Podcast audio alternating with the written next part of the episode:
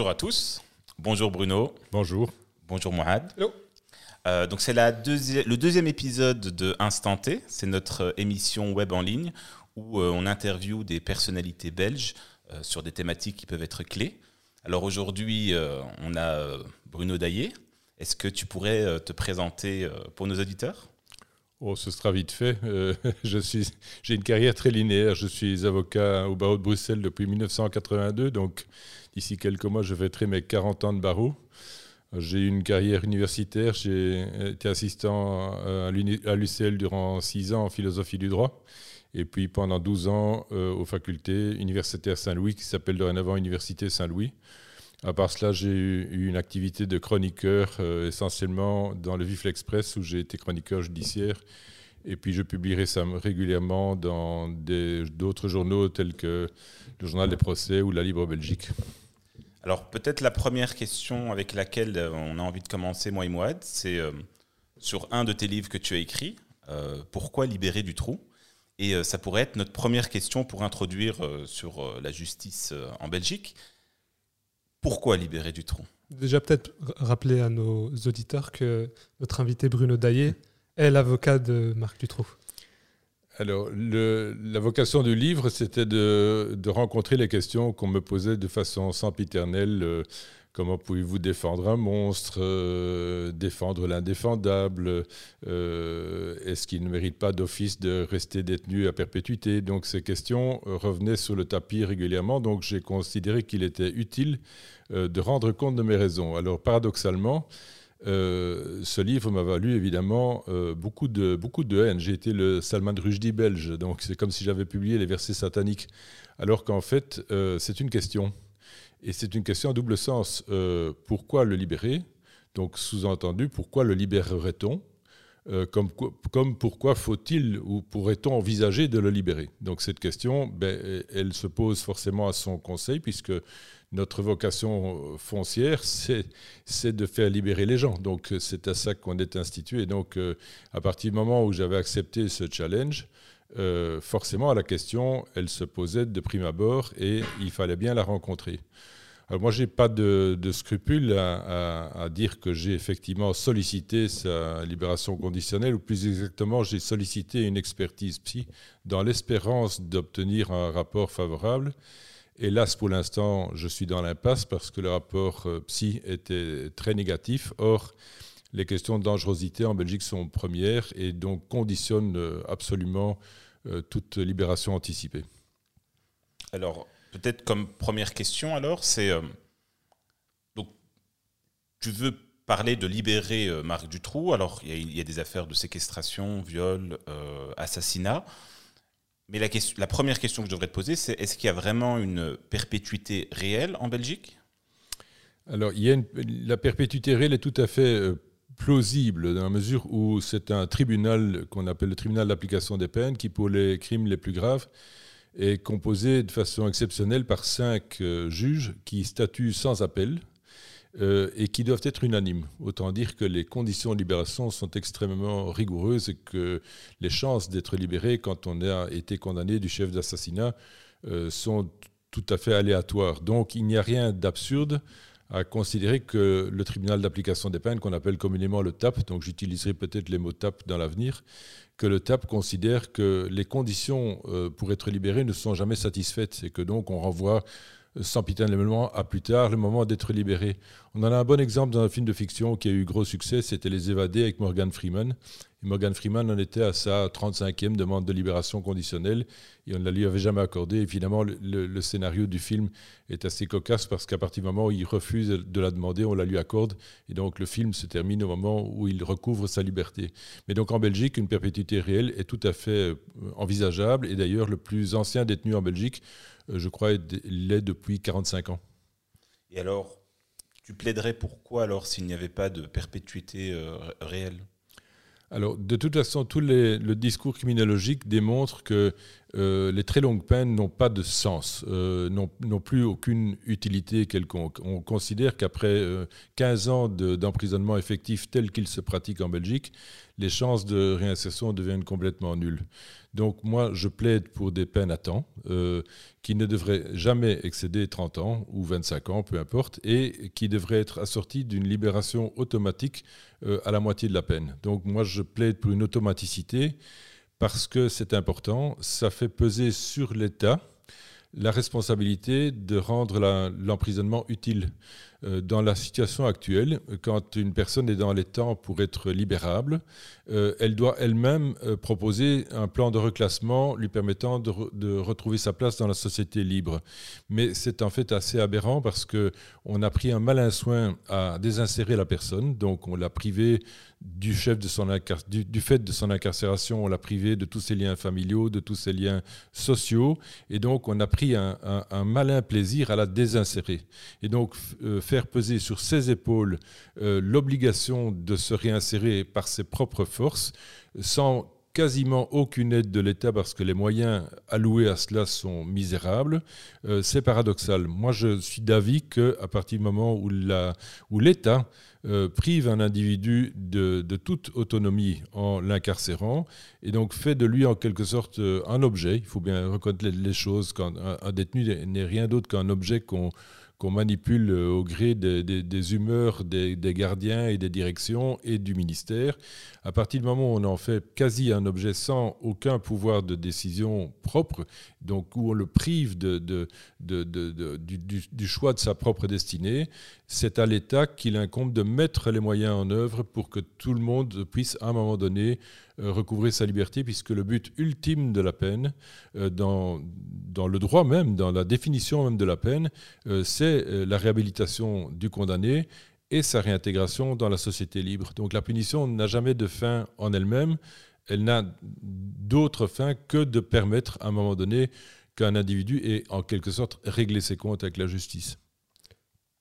Oui, en fait, tu, tu, tu, tu parlais de libération automatique après avoir fait la moitié de sa peine.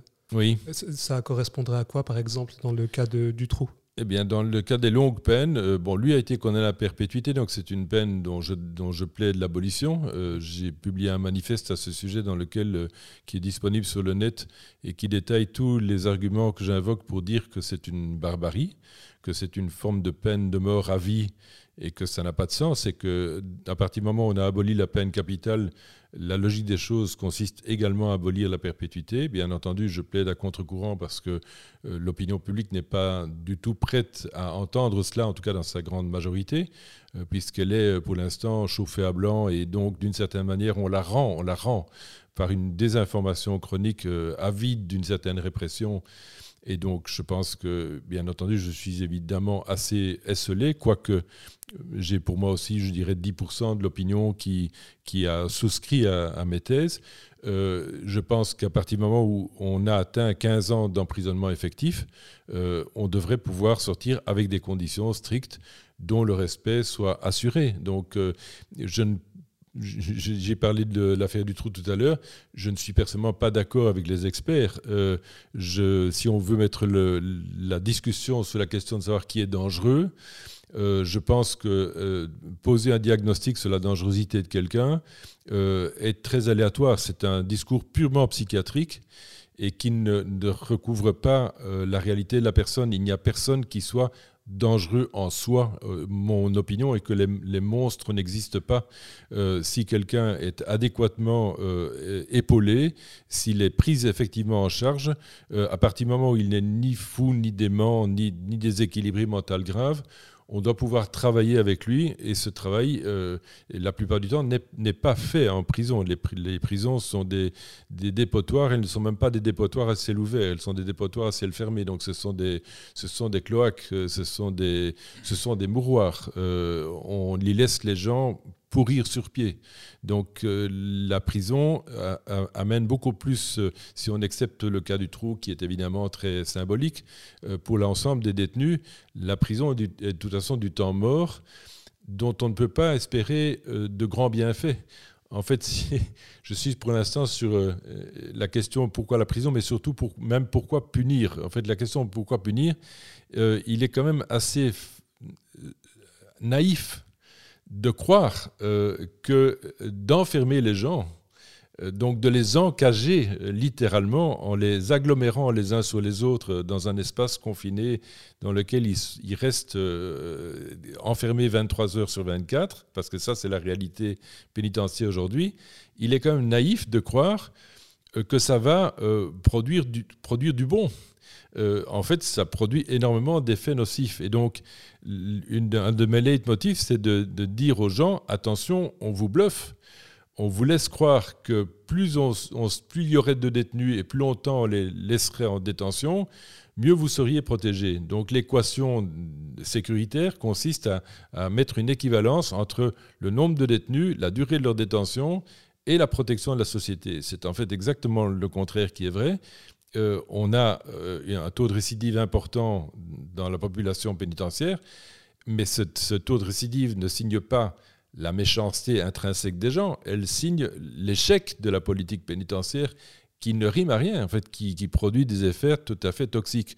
Donc j'ai plaisir à dire souvent que pour un très grand nombre de cas, je ne parle pas forcément du trou, du trou n'est pas nécessairement exemplatif, bien entendu, de l'ensemble, et, de loin, il n'est pas du tout exemplatif de l'ensemble de la population carcérale, mais euh, souvent, la prison non seulement n'est pas la solution, mais qu'elle est elle-même le problème.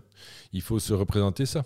Dans ce cas-là, euh, quelle est selon toi la manière idéale de punir quelqu'un qui, euh, qui, qui, a contribué à la fin de la paix sociale quelque part? Parce que j'ai l'impression qu'il n'est pas seulement question de désinformation de l'opinion mmh. publique, mais il est aussi question de, de disons, de en fait, l'opinion publique se voit dans, dans, ces, dans ces méfaits de, ce qui s'est passé dans les années 90, euh, de ces histoires de viol, de pédophilie, de séquestration. Euh, en fait, l'opinion publique se dit, ben, ça aurait pu arriver à mes enfants. Et si c'était arrivé à mes enfants, qu'est-ce que j'aurais pu faire ou qu'est-ce que l'État ou la justice aurait pu faire pour rendre justice, justement alors, le, drame du, dossier du trou, c'est évidemment qu'on euh, ait mis autant de temps à, l'identifier. Donc, euh, on sait bien que la gendarmerie euh, et la PJ sont souvent passés à côté de la montre en or et que donc il y a eu d'énormes dysfonctionnements au niveau de l'appareil policier et au niveau de l'appareil judiciaire. Donc, il y, a eu, il y a eu des carences et les gens sont assez légitimement étaient très échaudés euh, à la faveur des travaux de la commission parlementaire, de constater à quel point on avait traité cette affaire euh, à contresens. Donc on, éliminait des, pistes qui étaient flagrantes et donc euh, on aurait pu éviter la plupart des, faits commis si on avait été plus réactif. Donc là, il y a, il y a amende honorable, si je puis dire, dans, dans, le chef de la justice qui a euh, était tout à fait défaillante. Et, l'appareil politique, évidemment, a eu beau jeu de critiquer la justice, mais à laquelle elle, elle, alloue comme des moyens euh, extrêmement dérisoires. Donc, cela étant dit, euh, au-delà des carences de la justice, ça n'a rien à voir évidemment avec le, sort qu'on attribue aux condamnés. Moi, je ne demande pas qu'on libère de, demain, qu'on abolisse les prisons, donc ce serait assez naïf. Je demande qu'on révolutionne ce, qu'est la prison pour ceux qui doivent y aller. Et je demande qu'on vide les prisons d'une bonne part de ceux qui s'y trouvent. Je pense que, par exemple, la décision prise par notre gouvernement d'appliquer dans l'avenir les courtes peines, est un, contresens absurde. Il y a quelques jours, dans un de nos grands quotidiens, les deux représentants de l'ensemble des directeurs de prison de Belgique euh, titraient euh, La surpopulation pénitentiaire est une catastrophe nationale. Donc le fait que demain, parce qu'il faut savoir que pour le moment, toutes les peines inférieures ou égales à trois ans ne sont pas exécutées sous la forme d'un emprisonnement effectif, sauf pour les euh, faits de terrorisme ou les faits de mœurs tous les autres euh, condamnés euh, subissent leur peine sous la forme de, la surveillance électronique, donc d'un bracelet électronique, donc d'une forme d'assignation à résidence. Le gouvernement actuel a considéré que ça favorisait un sentiment d'impunité, que donc les gens à qui on mettrait le bracelet pourraient avoir le sentiment d'être passés entre les gouttes et de, et de pouvoir en quelque sorte, c'était une prime à la récidive. c'est en fait assez farfelu. Et donc, ça va, ça va entraîner pour conséquence que toutes les peines, même courtes, même de six mois, même de trois mois, comme ça se passe en France, sont susceptibles d'être exécutées demain, avec la conséquence que nous aurons du jour au lendemain euh, des centaines de détenus complémentaires, aggravant considérablement le phénomène de surpopulation qui est euh, extrêmement euh, néfaste. Et d'autre part, il faut se représenter la nocivité des courtes peines. Quelqu'un, j'ai maintenant, je vais vous donner un exemple récent. Il y a quelques jours, un de mes clients a été condamné pour un fait qualifié de viol qu'il contestait. Donc, je le dis tout de suite, mais voilà, l'avocat n'a pas réussi à convaincre la Cour, et la Cour condamne cet homme à une peine de deux ans. Mais les faits dont question se sont passés en 2015. Et il n'a pas subi euh, de détention préventive. Donc il n'a jamais euh, tâté de la paille humide du cachot. Quelle rationalité cela a-t-il d'envoyer maintenant un billet d'écrou en 2022 pour un fait commis en 2015 euh, dont il devra subir a priori un tiers, donc il va faire quelques mois de détention, alors qu'après avoir végété pendant des années à l'aide sociale, cet homme euh, fournissait la preuve qu'il s'était lancé comme indépendant et qu'il avait une activité avouable. Donc la conséquence de la peine qu'il va subir, il va perdre son boulot, euh, il va être ostracisé au sein de sa famille, euh, pour finalement sortir quelques mois plus tard en ayant sur le front un stigmate consistant à dire c'est un gibier de potence. C'est c'est une justice qui intervient à contretemps. Donc il faut aussi se rendre compte que quand la peine arrive des années après la commission des faits, elle a perdu toute, euh, la, grande part de sa vocation. Donc les courtes peines sont extrêmement délétères. Oui, peut-être avant de continuer sur, sur le sujet de la, prison, j'aimerais revenir sur la question de, de, la punition et notamment de euh, l'abolition de la peine perpétuelle. Parce que il faut bien se représenter la chose, c'est si on dit que euh, la peine perpétuelle est abolie, comment est-ce qu'on reste, donc, comment on, la justice, reste dissuasive? Comment est-ce qu'on dissuade euh, les, ces, malfrats de, commettre ce type, euh, ce type de délit, d'infraction Par exemple, admettons, on rentre dans le modèle défendu par Bruno Daillé. demain, s'il y a un réseau de pédophiles, de meurtriers qui vont s'attaquer à des jeunes filles ou des jeunes mmh. garçons, les séquestrer, les mhm. violer, puis les tuer, ben, ils vont se dire, bah, au pire, je vais me prendre 15 ans. quoi. Mhm. Alors 15 ans, il faut se représenter qu'à l'échelle d'une vie humaine, 15 ans plus 15 ans sous condition, c'est en fait euh, colossal. Hein. Ça veut dire que euh, notre vie est bousillée, donc euh, il n'en reste que les miettes. Donc c'est, en fait, personne ne se représente. Bon, d'abord, ce dont on parle, ce, type de fait, euh, il faut le reconnaître, est, assez, tout à fait rarissime. Donc des, viols plus meurtres, eh on, discute d'une toute petite euh, frange du, phénomène délinquant. Alors, il y a plusieurs questions dans ta question. Alors, d'abord, on ne va pas passer de, l'abolition de la perpète à rien du tout. 30 euh, ans, donc ça reste une peine absolument considérable, même si elle peut être assortie de conditions à, partir de la moitié. Donc moi, je maintiens mon point de vue et je suis prêt à le soutenir, mais il faudrait encore peut-être bien plus d'espace pour pouvoir discuter de ça. Par contre, euh, tu, mets le doigt sur une chose sensible. Euh, à quoi sert la punition? Alors, la, la punition n'est utile, n'a de sens pour moi que si, elle, que si précisément elle est prise quelque part dans, dans l'intérêt de celui qui l'a subi. Je donne un exemple que tout le monde peut comprendre. Dans notre loi sur la protection de la jeunesse, jusqu'à 18 ans, quand un mineur commet un fait infractionnel, même grave, euh, le juge de la jeunesse euh, est par euh, l'intérêt du mineur. Donc il va prendre des mesures, y compris des mesures de placement en centre fermé, mais elles sont toujours prises en ayant à l'esprit l'intérêt du condamné. Donc, quelle est la sanction pour celui qui l'a subi? Donc, le, point de vue dominant, c'est euh, est-ce que comment puis-je aider finalement cette personne qui a transgressé la loi à retrouver euh, le droit chemin, si je puis dire. D'accord, c'est une expression un peu tarte, mais on, va l'utiliser, tout le monde la comprend. Donc, l'idée, c'est la, philosophie de la loi sur la protection de la jeunesse, c'est de prendre des mesures qui, sont prises dans le propre intérêt de celui à qui on les fait subir, même si elles sont euh, afflictives, même si le fait pour un mineur d'être en centre fermé est lourd de conséquences. Donc on est bien d'accord que c'est un enfermement, mais au moins la, vocation de cet enfermement, c'est de, l'épauler par des équipes euh, pluridisciplinaires et de permettre à ce garçon, finalement, de conserver son avenir. Imaginons dans une, dans une autre vie qu'on dise plutôt que de vouloir abaisser cette majorité pénale de 18 à 16 ou 14 ou 12 ans, imaginons qu'on aille dans le sens inverse et qu'on dise, ben, en fait, on abolit la majorité pénale et on, ou on la place à 25 ans ou à 30 ans. Donc, c'est-à-dire on change de paramètre et on acquiert une autre philosophie qui consiste à dire on doit punir, ok, parce qu'on ne peut pas passer l'éponge sur des faits graves, mais en tout cas, la peine telle qu'on l'a fait subir doit avoir un sens.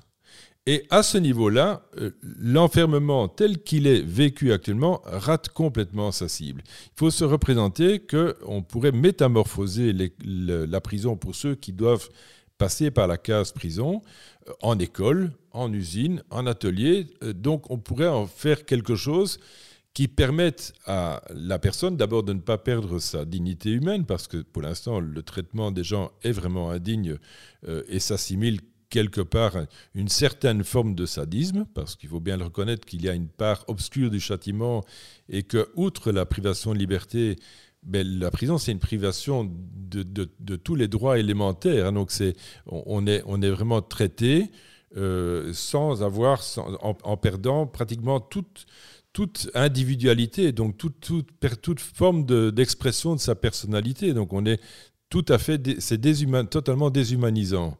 Donc si on commence à faire de la prison un endroit où on respecte la dignité des personnes et où on les aide, chacun avec son problème spécifique, à reprendre pied euh, par rapport à lui-même, on aura fait un grand pas. Il faut se représenter que les initiateurs de la prison il y a deux siècles étaient de grands humanistes. Et ils se sont dit, la prison, c'est un progrès. C'est un progrès. Ça, vaut mieux que la torture, ça vaut mieux que les châtiments corporels, ça vaut mieux que les exécutions publiques. Euh, on va, grâce au châtiment, à l'infliction d'un châtiment, isoler les personnes qui vont se méditer, qui vont avoir le temps de méditer sur le sens de leur conduite et qui vont pouvoir se repentir et s'amender. Donc, on pensait, on croyait à la, rédemption par le châtiment. Donc, que la personne pourrait s'améliorer en quelque sorte. Et l'économie de la, de la loi sur la conditionnelle, qui date comme de la deuxième moitié du, du 19e, c'était de dire, voilà, en cas de bonne conduite, vous pourrez bénéficier d'un élargissement anticipé et donc recouvrir votre liberté avant le terme de votre peine. Et la loi Le Jeune, puisque c'est son nom, était extrêmement progressiste. C'est dans les années 1800 qu'on a considéré qu'un condamné pouvait sortir au tiers de sa peine s'il était primaire ou aux deux tiers s'il était récidiviste. Donc ça, ce n'est pas une invention à la dailler, c'est en fait une intuition qui date d'il y a 150 ans. Et, paradoxalement, en Belgique contemporaine, les conditions de libération sont devenues tellement euh, exigeante et tellement euh, absurdement euh, détaillée qu'aujourd'hui, il y a plus de condamnés qui vont à fond de peine que de condamnés qui sont libérés avant le terme, parce que les gens n'arrivent pas à, à, respecter ou à remplir toutes les conditions auxquelles le TAP subordonne une libération anticipée. Donc c'est une situation extrêmement nocive parce que euh, je, débattais il y a deux jours avec Damien Van der je termine juste ma phrase, qui disait que, euh, qui disait, je ne sais plus ce qu'il disait, mais qui disait effectivement que euh, un détenu qui, il vaut mille fois mieux libérer les gens avec des conditions anticipativement que de les laisser aller à fond de peine et de les lâcher dans la nature sans garde-fou. Et d'ailleurs, il y a une question qui me vient à l'esprit en t'écoutant c'est est-ce qu'on est tous égaux face à l'emprisonnement? Parce qu'il y, y, a quelques semaines, euh, euh, quelques semaines, c'était en janvier, il y a deux mois, euh, j'ai eu le Covid. Et du coup, j'étais assigné à résidence quelque part. Et ça m'a permis de goûter quelque part un peu ce que c'est que d'être emprisonné, assigné à résidence de très loin. Évidemment, hein, j'imagine que ça doit être très très loin de, de ce que c'est que de vivre en prison. mais ça m'a impacté et affecté énormément. Mmh. Donc j'imagine que certaines personnes sont beaucoup plus affectées par l'emprisonnement que d'autres. Est-ce que dans ton expérience, tu as, pu voir ça? Euh, je, pensais que tu allais dans une autre direction euh, qui consiste à savoir si on est tous égaux face à la prison, c'est-à-dire si tout le monde y rentre euh, pour la même, avec la même aisance. Elle, était à double tranchant, ma question. dans le premier volet, euh, je vais faire une petite. Euh, je, vais, répondre à ta question, mais je vais d'abord aborder celle que j'avais intuitionnée. Euh, on reproche souvent à la justice d'être lente, d'être chère, d'être compliquée. Moi, je dirais que ce n'est pas les griefs que je lui fais essentiellement. Euh, les griefs que je lui fais euh, essentiellement, c'est qu'elle est arbitraire, euh, qu'elle est discriminatoire. ça, ce sont des griefs beaucoup. qu'elle est dogmatique. Ça, ce sont des griefs beaucoup plus fondamentaux à mes yeux. Alors, ça veut dire que si on veut d'ailleurs ouvrir les yeux du public sur la, question de la prison, une bonne entrée en matière, c'est finalement qui rentre en prison et qui n'y rentre pas. Euh, est-ce que tous les gens qui transgressent la loi sont logés à la même enseigne C'est quoi ta réponse par rapport à ça À ce niveau-là, il y a une justice à cinq vitesses. Il y a des classements sans suite, il y a des prescriptions, il y a des transactions pour les, pour les criminels en col blanc. Donc, en fait, on considère comme allant de soi, pour le dire en une phrase, qu'on peut priver de leur liberté les pauvres, mais que les riches, on peut juste attenter à leur patrimoine. Donc on considère comme évident euh, qu'une sanction de caractère financier est tout à fait euh, adéquate pour les gens qui escroquent euh, leurs semblables, mais sur des millions, donc, et qui causent des préjudices euh, sociaux énormes. Les, évadés fiscaux, les, fraudeurs de tout poil, les, délinquants économiques, les délinquants financiers, les délinquants environnementaux, ceux-là ne tâteront jamais de la paille humide du cachot. Et puis, qui trouve-t-on en prison? Une clientèle extrêmement homogène de, de jeunes gens en général des hommes, euh, qui sont déjà en quelque sorte euh, très marginalisés, qui n'ont euh, qui n'ont pas de scolarité régulière, qui sont au banc de la société. Et donc la prison sert à, caser ce qu'on pourrait appeler vulgairement le rebut social. Et donc il y a, y a un, usage de la prison qui est en fait un outil de, de, coercition sociale et de... Je dirais que l'injustice pénale, elle est aussi flagrante que l'injustice fiscale. Euh, elle, elle, en est même, le, elle en est même le, en quelque sorte la reduplication. Bon, maintenant, c'était finalement pas spécialement ta question. Non, mais ça m'intéresse aussi. Tu la, continuer la, la, question que tu poses, euh, je, je, vais répondre par une pirouette. Euh, la prison est, est un impensé. Donc, c'est-à-dire que euh, tous les gens euh, qui en parlent, aucun n'en a fait l'expérience. Le législateur a prévu la case prison, mais il n'a jamais médité sur ce qu'était concrètement l'emprisonnement. Les juges infligent des peines de prison, ils n'y ont jamais mis le pied. Les procureurs du roi requièrent des emprisonnements, ils sont absolument euh, incapables d'en faire l'expérience. Et même les avocats, nous n'avons finalement d'expérience que très réduite. Nous allons au parloir, euh, voir des gens euh, à table, comme on dit, qui sont en face à face. on n'a pas accès à, l'ensemble du bâtiment, donc on, est en fait incapable d'intuitionner ce que c'est. J'ai quand même eu l'occasion de visiter des cellules, bien sûr, mais, mais malgré tout, ça, n'équivaut pas à s'y trouver. Et donc, euh, le problème, c'est que dans les débats sur la prison, la plupart du temps, euh, tout le monde, tous ceux qui en ont un peu tâté, nous racontent que c'est abominable, et tous les autres, le, grand public, en a une vision totalement fantasmée. D'ailleurs, il y a à ce sujet quelque chose d'assez cocasse c'est que la prison de Saint-Gilles, qui est pas loin d'ici, ressemble à s'y méprendre au, château de la Belle au Bois dormant dans le sigle de Walt Disney. Donc, en fait, c'est une image pour dire que euh, on a, on a une, les, personnes ont une représentation de la justice, mais absolument qui relève du pur imaginaire, en fait. Mm. D'où le fait qu'aujourd'hui encore, des personnes peuvent croire que nos prisons sont des, étoiles, des, des hôtels 5 étoiles et que quelque part, les détenus sont mieux traités qu'ils ne le mériteraient et qu'ils ne le méritent. Et donc, quand un quotidien que je ne citerai pas, euh, à la faveur du Nouvel An, euh, fait un article tapageur en disant, vous savez ce que les quelques grands criminels de Belgique ont reçu comme repas de réveillon, euh, et l'un a eu une, une, pâte de crabe et l'autre a eu une, pâte de, une cuisse de poulet, et que en fait c'est destiné à susciter le scandale. Euh, en fait, cet article lui-même est scandaleux et donne évidemment donne de l'aliment à ceux qui considèrent que, que, la répression est la solution à tout. Ça déshumanise les, les prisonniers. Mais en fait, c'est une, une, un contre, une contre-vérité absolue. Donc, euh, euh, parler de, de ce qu'on leur a servi à table le soir du, du Nouvel An, euh, c'est faire, faire délibérément l'impasse sur le fait qu'à longueur d'année, on les traite comme des animaux. Donc, c'est une abomination, la prison. Et si, si, on pouvait catégoriser le, le domaine de la prison en, en, deux, si je simplifiais vraiment, et que je disais qu'il y avait un premier modèle qui est celui qui est punitif et qui est représenté par euh, celui des États-Unis, et le modèle qui est plus celui de la réhabilitation de l'humanisme, qui est représenté par les pays nordiques, par exemple, euh, où, dans ce cas-là, on a vraiment une, une porosité entre, entre la vie euh, du prisonnier et le, reste de la société. C'est-à-dire que le prisonnier peut encore rendre visite à ses proches, mmh. il apprend un métier, il, il, garde cet aspect social de sa vie, donc mmh. on ne le déshumanise pas.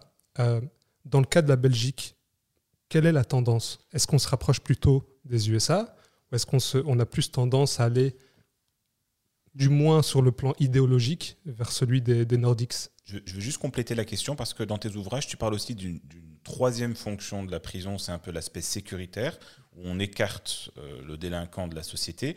Et donc, d'abord, où est-ce qu'on en est au niveau de la Belgique? Et puis toi, Comment est-ce que tu te positionnes sur cette définition de la prison? Est-ce que c'est plus un aspect sécuritaire, punitif, ou est-ce que c'est un endroit où on est censé se réparer et réparer nos méfaits dans la société? Alors je vais essayer d'être très synthétique, parce que sinon j'en ai pour la, nuit entière. Euh, L'atout de la prison, pour ceux qui la défendent, c'est qu'elle peut servir à peu près à tout à la fois. Hein, d'accord? Elle peut effectivement servir à dissuader, intimider, euh, resocialiser, soi-disant, punir, mettre hors d'état de nuire, dédommager la victime, euh, la venger, euh, la protéger. Donc on, peut bâtir toute une efflorescence de fonctions. Euh, il y a une grosse différence entre les, deux logiques principales, la logique rétributive et la logique sécuritaire, et il faut bien comprendre ça. Je suis un adepte de la logique rétributive qui consiste à dire que la vocation essentielle de la peine primaire, c'est de punir. C'est aussi simple que ça, c'est sa définition même. Alors quand on punit, on punit quoi? On punit un acte passé. Et on le punit à proportion de ce qu'il mérite. Donc dans la logique rétributive, on essaye de trouver une équivalence, qui est une équivalence symbolique, entre la gravité de ce qu'on a fait et, la manière dont on le punit. Donc on, fait correspondre une échelle des peines à une échelle des délits. Le délit le moins grave sera moins gravement puni que le délit le plus grave, et ainsi de suite. Donc il y a une correspondance, même si elle est fictive, entre les deux. Donc ça veut dire qu'on garde l'idée d'une mesure et d'une proportionnalité, donc on ne punit pas plus qu'il n'est nécessaire.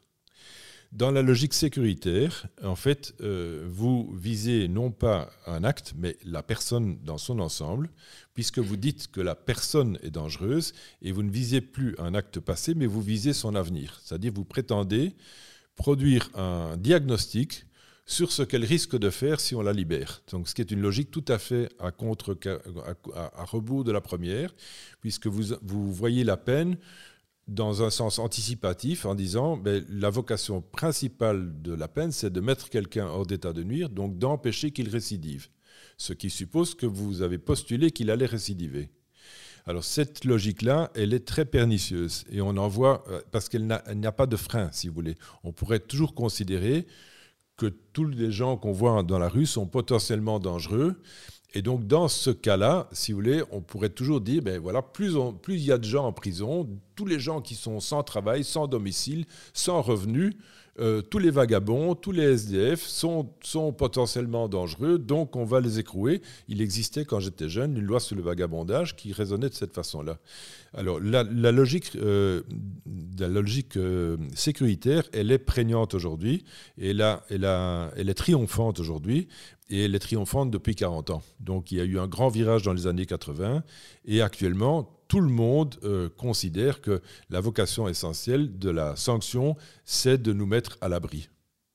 Donc dans ce cas-là, euh, forcément, les lois sont devenues de plus en plus répressives, les juges ont eu la main de plus en plus lourde, et le tribunal d'application des peines a été institué en quelque sorte et paradoxalement pour que personne ne sorte. C'est-à-dire que les conditions de la libération ont sans arrêt été compliquées, de telle façon qu'on euh, est tout à fait dans cette logique consistant à dire que il doit faire au départ un tiers, puis deux tiers, puis trois quarts, puis neuf dixièmes de sa peine. Et à un moment donné, on arrivera au bout de cette logique parce qu'on ne pourra plus aggraver la, pénalité. Mais donc, on est vraiment dans une logique du tout répressif qui est en plus de ça appuyé parce que, par un phénomène très récent qui est euh, la, montée en puissance de la figure de la victime.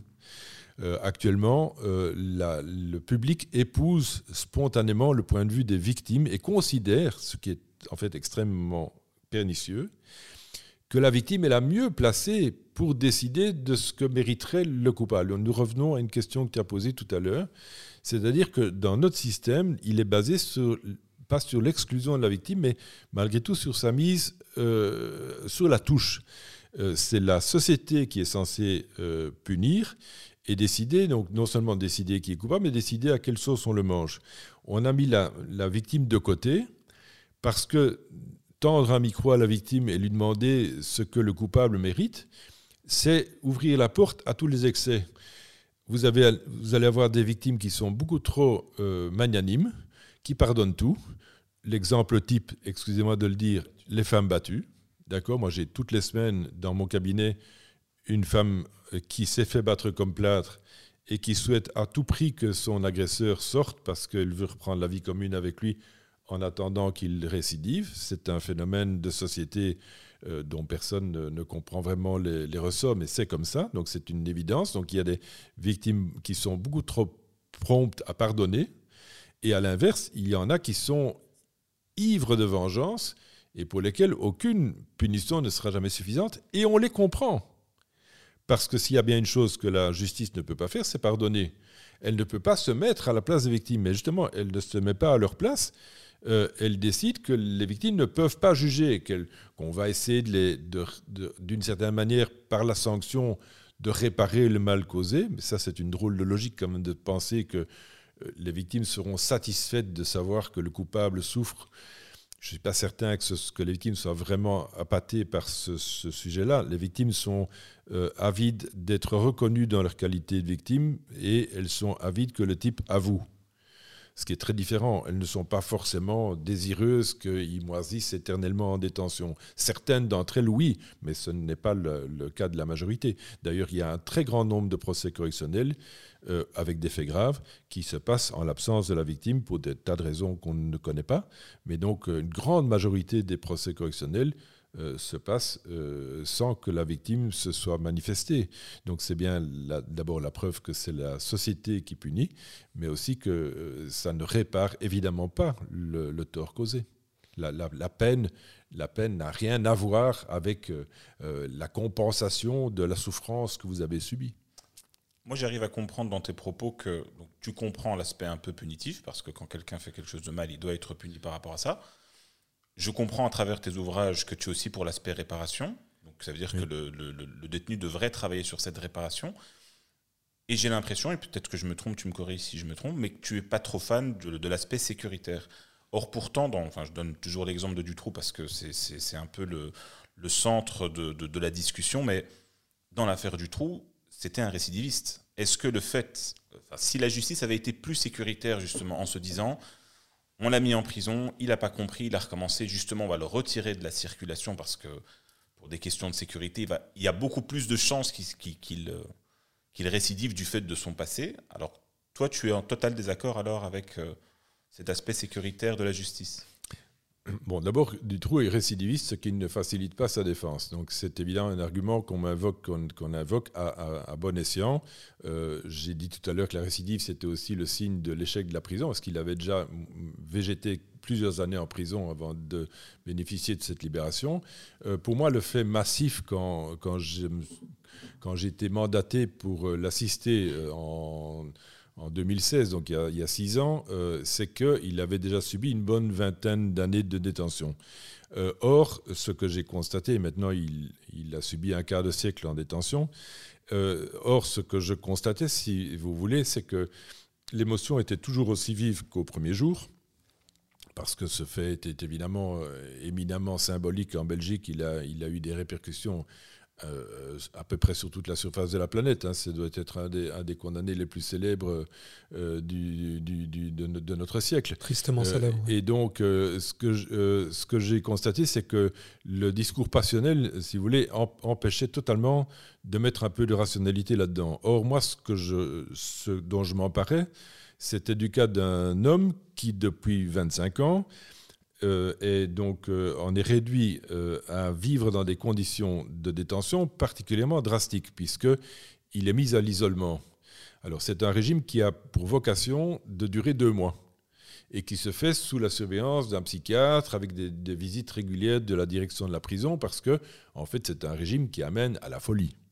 Hein, donc être non seulement dans une cellule de 9 mètres carrés qui contient un lit, une table, une cuisine, une mini-salle de bain, un binoche euh, et que sais-je encore. Donc, c'est-à-dire tout est, ramené dans un, espace millimétrique. D'accord? On le met dans l'isolement, à l'isolement pardon, pour le protéger des autres détenus. Pour, pour, pour, pour, la sécurité de l'établissement et, et, dit-on, pour sa propre sécurité. Donc aucun, aucun effort n'a jamais été entrepris pour euh, l'amener à, être un, temps soit peu resocialisé, même avec ses, congénères en quelque sorte, ses, complices dans le crime. D'accord? Donc il est seul, il cuisine seul, euh, il va au préau seul, il ne peut jamais rencontrer euh, aucun humain, sauf le gardien qui lui tend sa pitance, sauf son avocat, sauf l'aumônier. il n'a pas de visite. Donc c'est une situation qui amène un homme normal à la folie, ou au suicide. Et donc le standard, c'est deux mois, et dans son cas Et dans son cas, c'est un régime qui est d'application depuis plus de 20 ans, qu'on reconduit de deux mois en deux mois. Euh, hier, on a encore reconduit ce régime parce que euh, vous avez le psychiatre qui fait du copier-coller en disant qu'il est habile à le subir. En fait, il est habile à le subir. Pourquoi? Parce qu'on est dans. Je rencontre quelqu'un euh, qui est en fait dans un qui est dans un autre univers, donc qui s'est créé un univers à sa dimension, pour lequel le moindre grain de poussière dans sa cellule, si vous voulez, constitue un changement radical. Donc son ampoule qui clignote, euh, euh, son régime alimentaire qui est modifié, son horaire qui est un tout petit peu basculé, et c'est comme si le monde se explosait. Donc on a affaire à quelqu'un qu'on a placé dans cette situation qui est en fait une, barbarie, je le répète, euh, il faut appeler les choses telles qu'elles sont, indépendamment de ce qu'il a fait, de manière tout à fait indépendante de ce qu'il a fait. Donc moi, je, dis, du point de vue punitif, cet homme a été euh, terriblement condamné. Il a, il a pour moi, il a déjà subi sa, sa peine, donc du point de vue rétributif, la mesure est pleine. Et d'ailleurs, pour répondre à ta question, il est déjà officiellement libérable. Ça, c'est pas moi qui en ai décidé, c'est la loi depuis 2013. Donc, en termes de sanctions, la mesure est suffisante. Alors, de résultat des courses, il y avait encore quoi? Il y avait la dangerosité, pour laquelle, pour l'instant, ben, on achoppe sur un diagnostic de psychiatre euh, qui, de mon point de vue à moi, euh, euh, ont été semblants dans le sens du poil parce qu'ils ont sans doute eu peur d'aller à, contre-courant et que tout le monde les a en quelque sorte attendus au tournant. Donc il y a, un souci. Donc je dis, humainement, cette situation n'est pas acceptable. Alors même si pour lui, je n'arriverai à rien, comme il est possible et même probable, euh, avant que je ne remise ma robe au clou, euh, je dis on ne peut, il ne peut plus y avoir de gens que l'on traite de cette façon. Si c'est ça ce qu'on veut faire d'un, condamné tel que lui, alors je, dis il faut, il faut arrêter, il faut, il faut rétablir la guillotine. Est-ce que ça ne peut pas déforcer ton propos, justement, l'exemple du trou, en, te disant, donc, dans ton ouvrage, tu parlais de plaider pour des peines de 25 ans.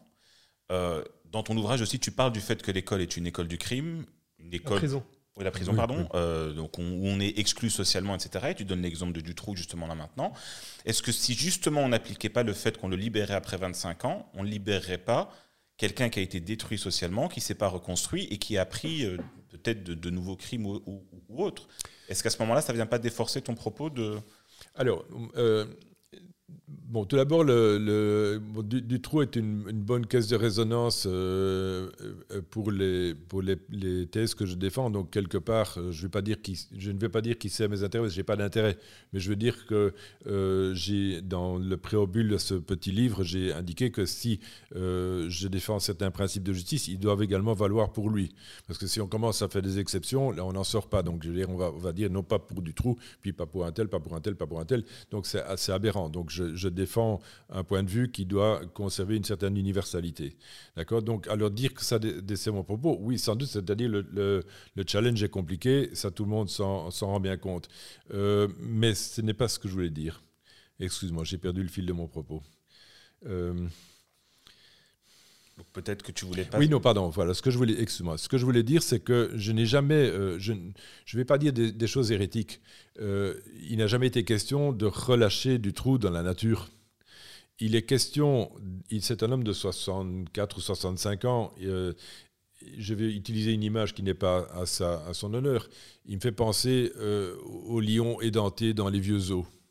C'est-à-dire quelqu'un qui, n'a plus de griffes, qui n'a plus de dents, euh, et qui d'ailleurs physiquement n'en a, plus, et, qui en fait, à force de tourner en rond dans sa cage, euh, est, en quelque sorte un lion dégénéré. D'accord? Ne, le prenons, pas mal, c'est pas péjoratif à son égard.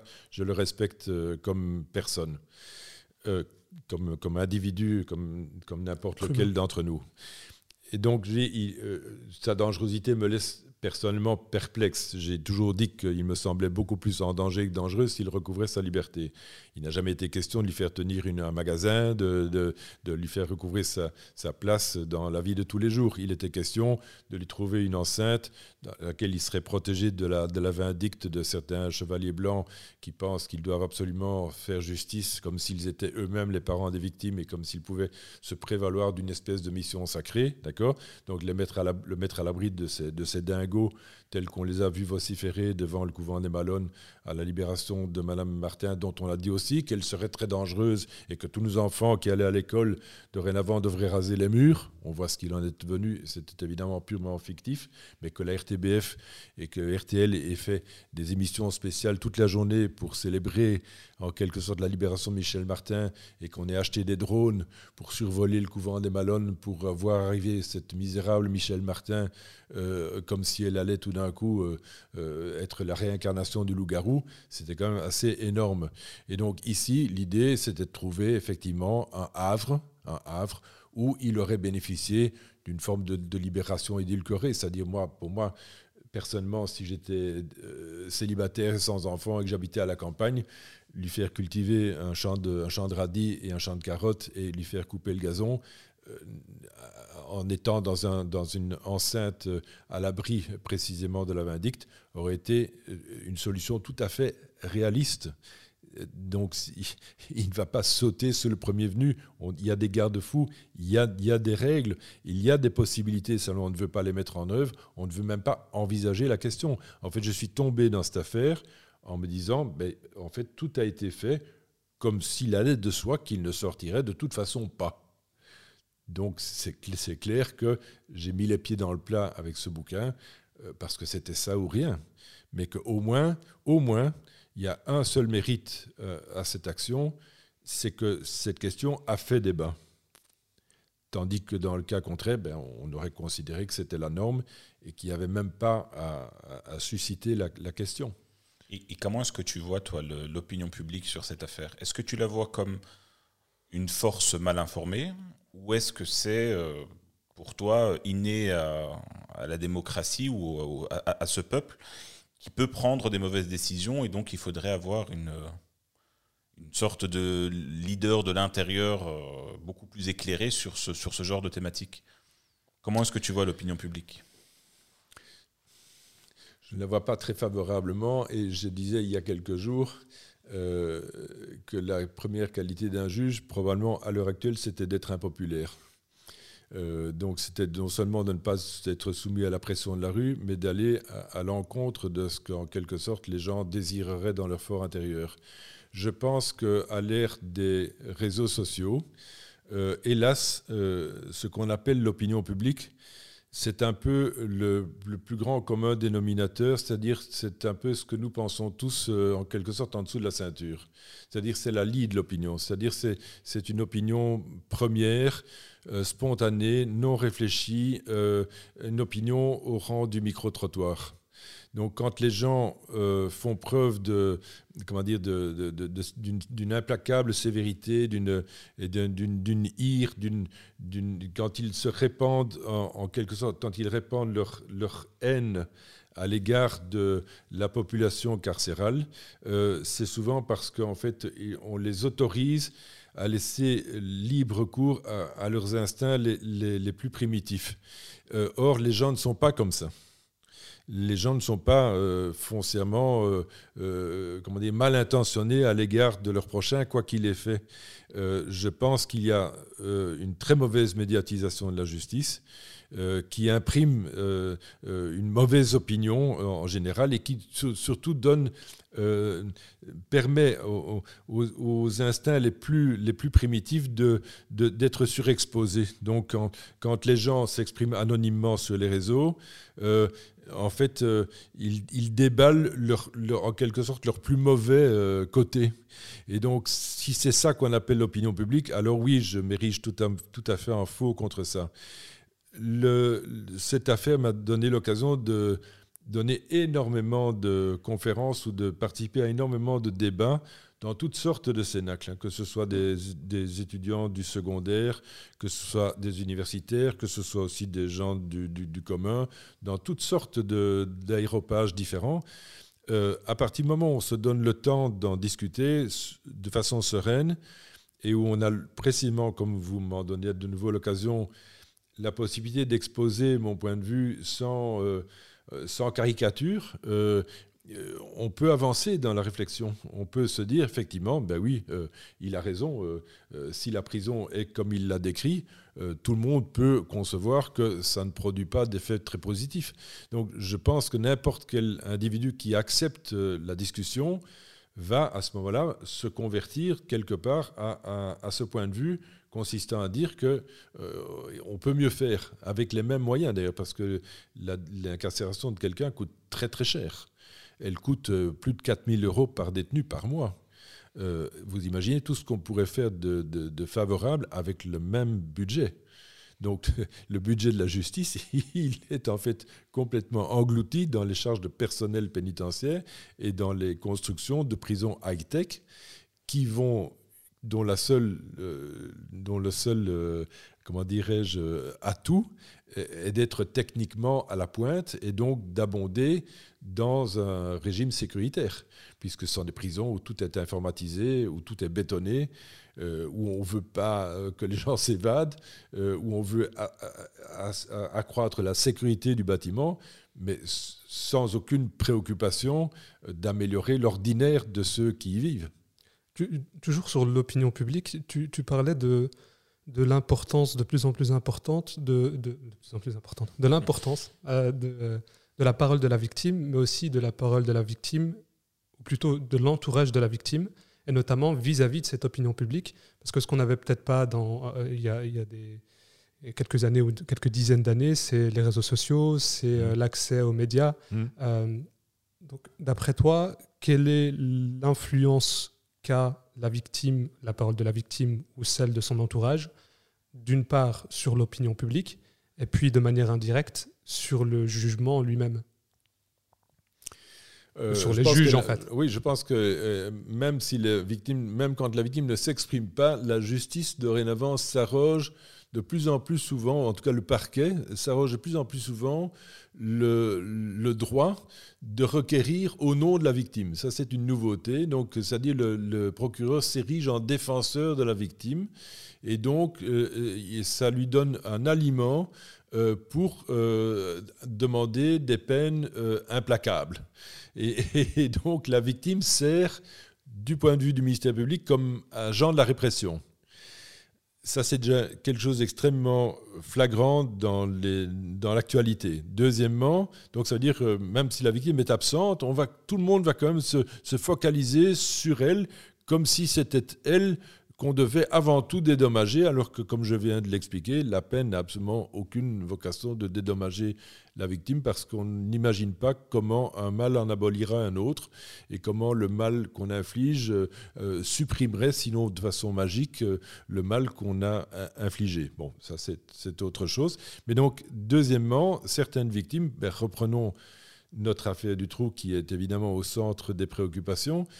Euh, dans ce cas-ci, certains parents sont absents. Euh, on n'a plus jamais, on n'a jamais entendu la maman euh, de euh, Julie Lejeune. On a beaucoup entendu Jean-Denis Lejeune. La mère s'abstient. Donc, je veux dire, toutes les victimes ne sont pas aussi explicites. Mais en ce qui concerne cette affaire, vous avez d'un côté le couple Rousseau et d'un autre côté Jean-Denis Lejeune qui ont été essentiellement proactifs. Alors, c'est une affaire évidemment particulièrement euh, exemplative parce qu'ils ont eux-mêmes été à l'avant-plan de l'instruction, puisque c'est eux qui ont mobilisé l'opinion sur ce dossier et qui n'ont jamais laissé tomber les bras et qui, par leur endurance, ont suscité un énorme mouvement de compassion vis-à-vis d'elles. Donc, dès avant la découverte des fillettes, euh, ils, ils, avaient un statut, ils avaient acquis un statut très important dans l'opinion.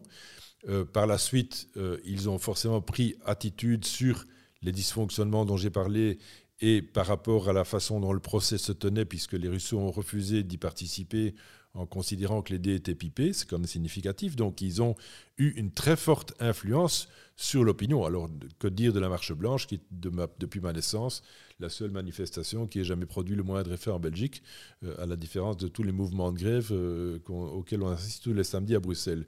Et donc, ces euh, personnes que je respecte infiniment, bien entendu, dans leur dans la souffrance qu'elles ont subie et qu'elles subissent, parce que je pense qu'il n'y a rien de pire que la perte d'un enfant, et je suis moi-même grand-père, donc je, je, peux quand même moi-même aussi adhérer à ce point de vue, enfin comprendre si peu que ce soit, euh, à quel point ce doit être douloureux, mais bien au-delà du fait qu'ils sont les parents des victimes, ils sont devenus, peut-être contre leur gré, des lobbyistes.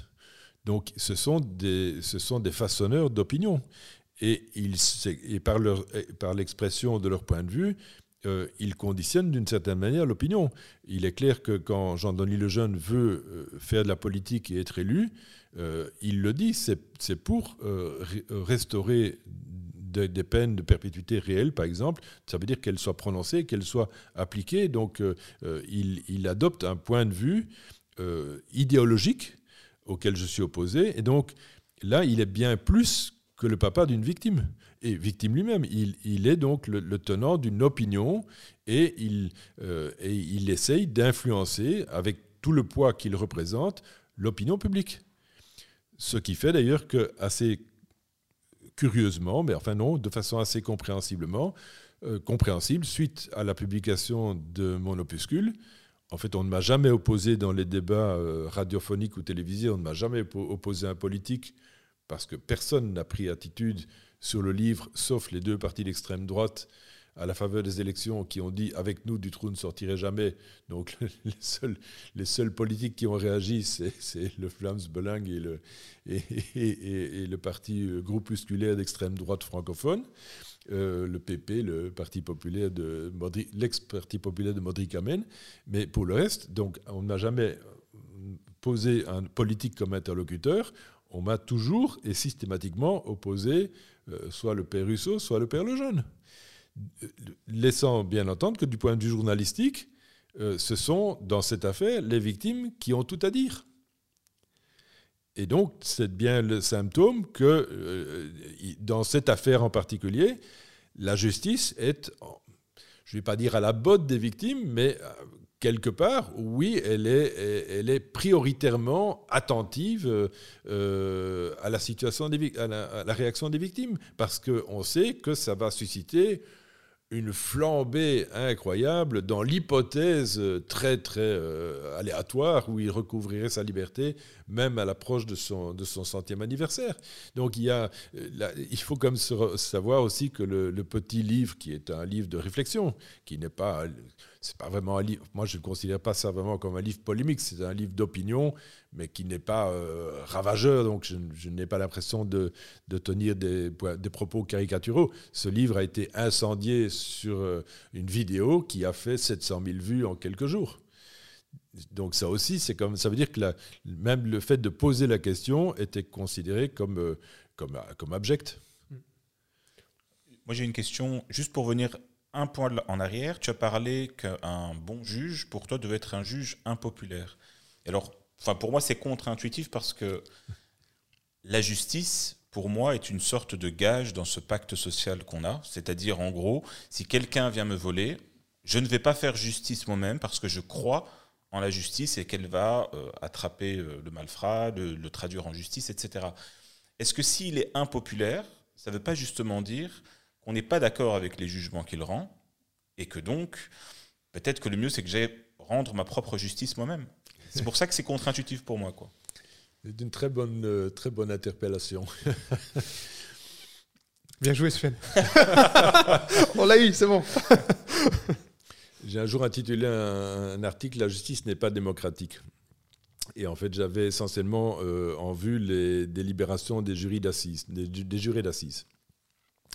Euh, je vais très, très, être très rapide sur le sujet parce que sinon, là, on est de nouveau parti pour la gloire. Et puis, je vais répondre à ta question. Donc, le jury d'assises, c'est un, c'est une méthode de juger qui ne me convenait pas du tout parce que dans la logique juridique, quand un juge condamne, il doit euh, se convaincre par des preuves et il doit tenir un raisonnement au terme duquel il va dire ben, bon sang, mais c'est bien sûr, je, vais juste remettre un peu de contexte pour que nos auditeurs comprennent bien. Donc là, tu es en train de parler de la cour d'assises. Oui, pardon. la cour d'assises, c'est pour les crimes de code pénal les plus graves. Oui. Et donc, à ce, moment-là, ce n'est pas euh, des juges qui jugent euh, le, présumé coupable, mais c'est un jury populaire qui est tiré au sort dans la population. Mhm. Je pense 12, 13, 14, un truc de ce style 12 plus des compléments, oui. C'est ça. Et donc, toi, ce que tu es en train de dire, c'est que tu es contre le fait que ce jury d'assises soit tiré dans la population et que ce ne soit pas des juges professionnels. Je voulais juste, oui, mais je ne vais pas être très, très long sur le sujet, mais tu, avais raison. Donc, effectivement, pour les meurtres et les assassinats, c'est un jury populaire tiré au sort, tu l'as dit toi-même, et donc en fait ce jury statue à la majorité qualifiée. Donc si il faut au moins 7 jurés sur 12 convaincu de la culpabilité pour que le bonhomme soit jugé coupable. Si c'est 6-6, euh, euh, ça, ça, va lui profiter. Euh, et donc, il y, a, enfin, il, y a, il y a des quotas. Mais donc, ce que je veux dire, c'est que dans le modèle traditionnel, le juge doit se livrer à un raisonnement euh, en conclusion duquel il dit ben, oui, le bonhomme est coupable, j'ai des preuves, voilà mon raisonnement, voilà comment j'articule, voilà comment je motive, et boum, le bonhomme est, condamné. Donc on a une visibilité là-dessus. Le, juge est un juge sous contrôle, on peut vérifier comment il a raisonné, on peut même faire appel de sa décision. Dans le cadre du jury populaire, il statue à la majorité euh, et euh, jusque récemment, il statuait par oui ou par non, c'est-à-dire qu'il se, détermine librement selon son opinion. Et donc, il faut se rendre compte que la vérité, dans ce cas-là, n'est plus la résultante d'un raisonnement, elle est mise aux voix. Ça veut dire que ça devient une question, de, c'est, un vote en fait, c'est un vote euh, à main levée ou sur un petit papier, peu importe. Mais donc, ça veut dire que c'est juste une question de majorité. Or, pour moi, la vérité et la majorité n'ont rien à voir. La majorité peut parfaitement se tromper. Euh, de la façon, quand elle vote mal, euh, on dit que le vote est souverain. Mais ici, ça me dérange quand il s'agit de décider si quelqu'un est innocent ou coupable. Tout comme un juge qui pourrait se tromper. Oui, mais le juge, le juge professionnel euh, subit davantage de contrôle, puisque, un, son jugement est susceptible d'appel, tandis que les décisions de la cour d'assises sont souveraines, puisqu'on considère que, c'est, que le jury, en quelque sorte, est l'émanation de la nation, donc il est représentatif de l'ensemble de la société et qui juge en notre nom à tous. Donc ça ne sert à rien de remplacer 12 personnes par 12 autres personnes qui ne sont pas plus représentatives que les 12 premières. Et d'autre part, le jury ne, motive pas lui-même, donc il ne motivait pas du tout jusque récemment. Et maintenant, c'est les trois juges professionnels qui, une fois que les jurés se sont décidés, vont essayer de maquiller leurs décisions en y trouvant de simili motifs, si vous voulez. Donc c'est, quand même pénible comme si Maintenant, je reviens, ce n'était pas le, cœur de ta question, mais donc c'était un bon exemple pour dire que pour moi, la, justice n'est effectivement pas démocratique parce que la vérité n'a rien à voir avec la majorité. Alors, quand je dis que le juge doit être impopulaire, j'ai dit dans la situation actuelle euh, que l'on vit, euh, il est effectivement souhaitable d'avoir un juge qui est au-dessus de la mêlée et qui se détermine en toute impartialité. Donc, si le juge devait être euh, sensible en quelque sorte à la loi de la rue, parce que c'est pas les, on ne parle pas des victimes, on parle des mouvements de foule en quelque sorte, ou des, par rapport à des crimes particulièrement euh, sanguinaires ou particulièrement crapuleux, d'accord, qui, qui, émeuvent évidemment la société et qui la mettent en ébullition, si on devait juger à cette aune-là, on serait dans la surenchère totale. Donc quand je dis qu'il est impopulaire, c'est qu'il euh, ne doit pas céder aux sirènes parce que euh, dans la situation d'aujourd'hui, en fait, il y a vraiment euh, un défoulement, en quelque sorte, en faveur d'une de répression à tout craint, donc qui est, qui est inquiétante.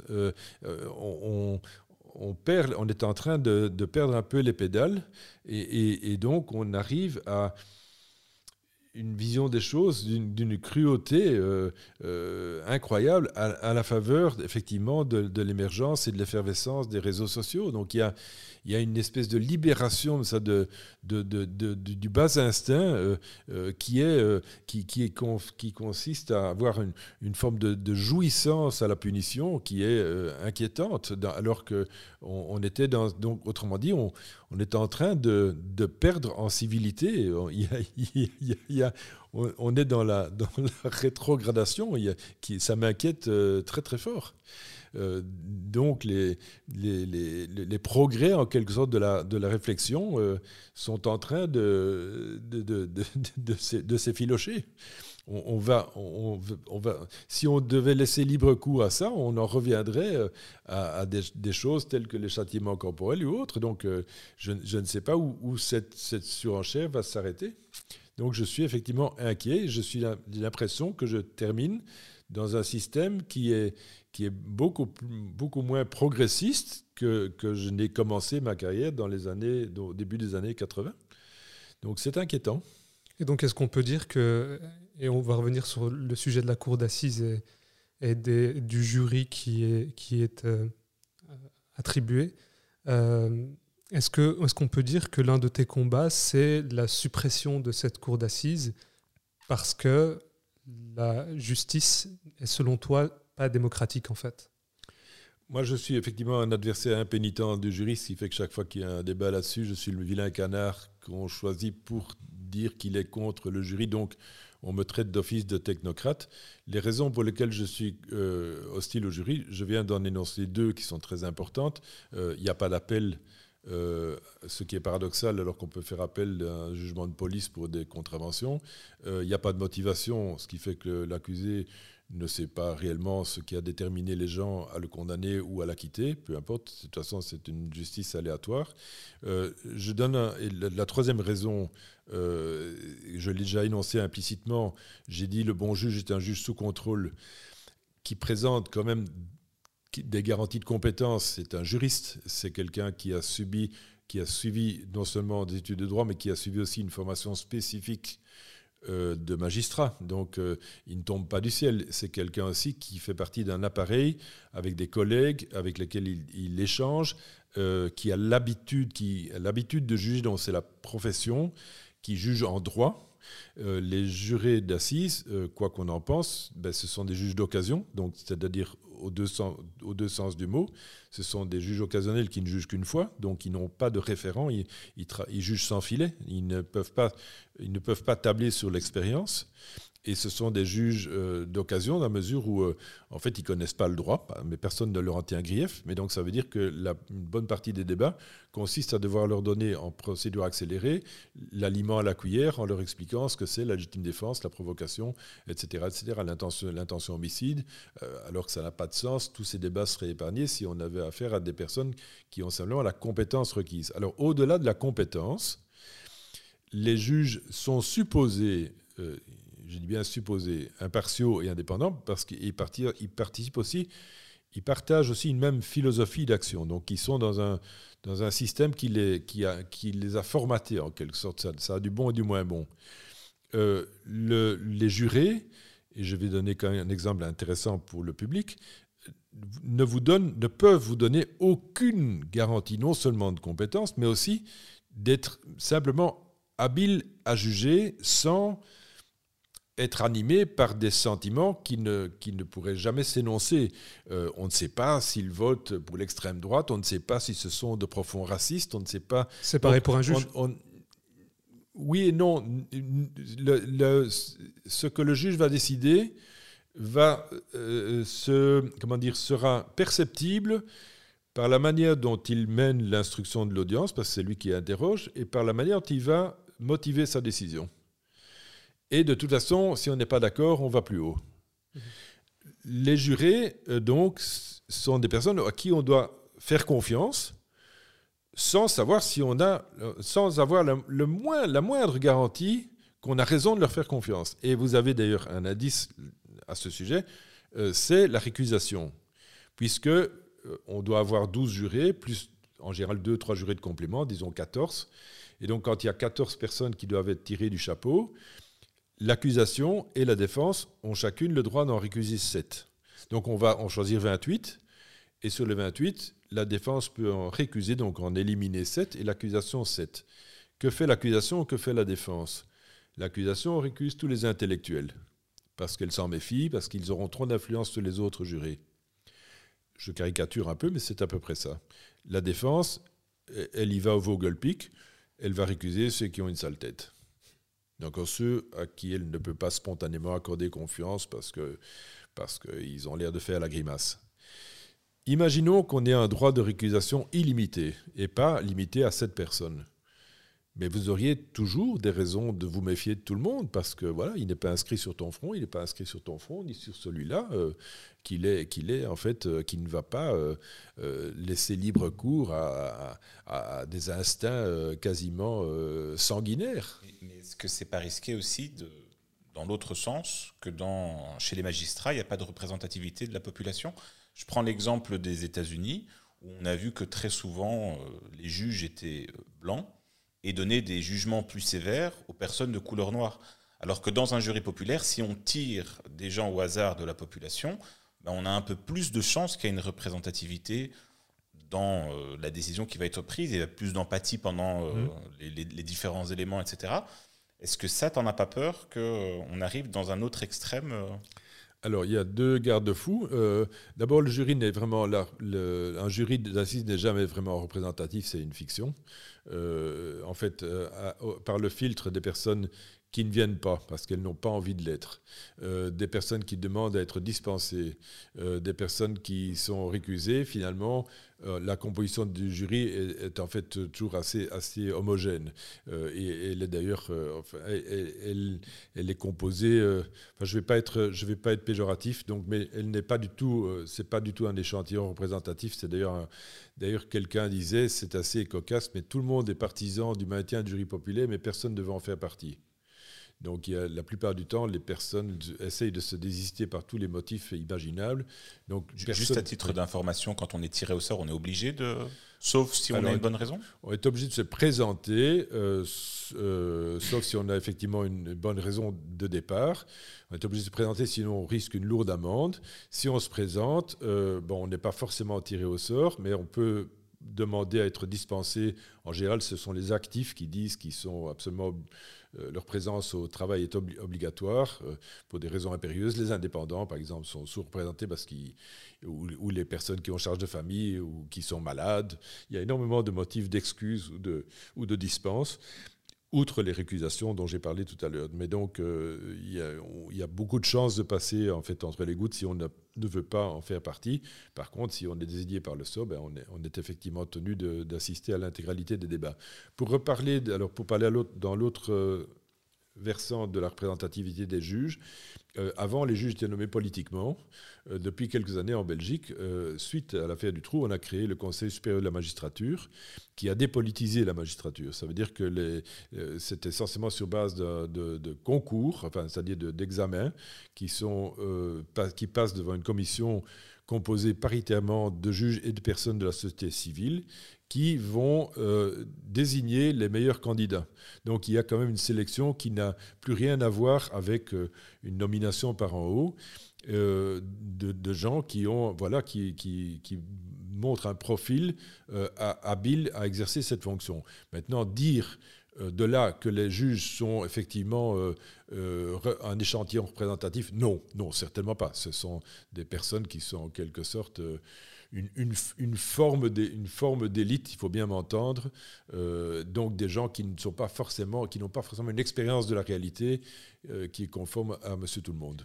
Et la disparition de, ou plutôt la suppression de la cour d'assises, est-ce que c'est pas un peu euh, peine perdue Parce que de ce que j'ai compris, en 2019, il y a eu une tentative de réforme. Il y en a souvent. Qui a été cassée euh, par la Cour de cassation, c'est ça hein? Bon, il y a on, a, on a instauré, euh, sur base de, de, finalement, de directives assez informelles, une, forme de tribunal criminel euh, qui, de mon point de vue à moi, fonctionnait bien. Donc j'ai eu comme ça deux, trois procès qui se sont déroulés en trois jours plutôt qu'en deux semaines et qui ont donné un résultat qui finalement était assez conforme à ce qu'on pouvait attendre. Euh, en fait, le paradoxe, c'est que les, affaires de terrorisme donnent lieu à des, procès géants. Hein. donc, on va avoir un méga procès en Belgique après les vacances d'été, comme on en a pour l'instant à Paris. Euh, confier euh, à des jurés le soin de connaître des dossiers aussi compliqués et aussi longs est aberrant. Donc, du coup, on sait, du coup, même le parquet fédéral a dit, mais pour des dossiers techniques comme le sont les dossiers de terrorisme, euh, il faut abolir le, jury populaire. Donc il y a des pressions en divers sens pour dire que là, le, jury n'est pas plus du tout à sa place en raison de la, de très haute technicité des procès. Donc ne fût-ce que l'idée de devoir refaire en live toute l'enquête euh, est aberrante. Ce sont des dossiers qui font des dizaines et des dizaines de cartons. Euh, c'est une tâche absolument surhumaine. Donc personne d'ailleurs ne peut intégrer. Il faut savoir que le jury n'a pas accès au dossier avant le procès. Donc il est absolument impossible pour lui de, comprendre tous les linéaments d'une affaire quand elle déborde du format classique.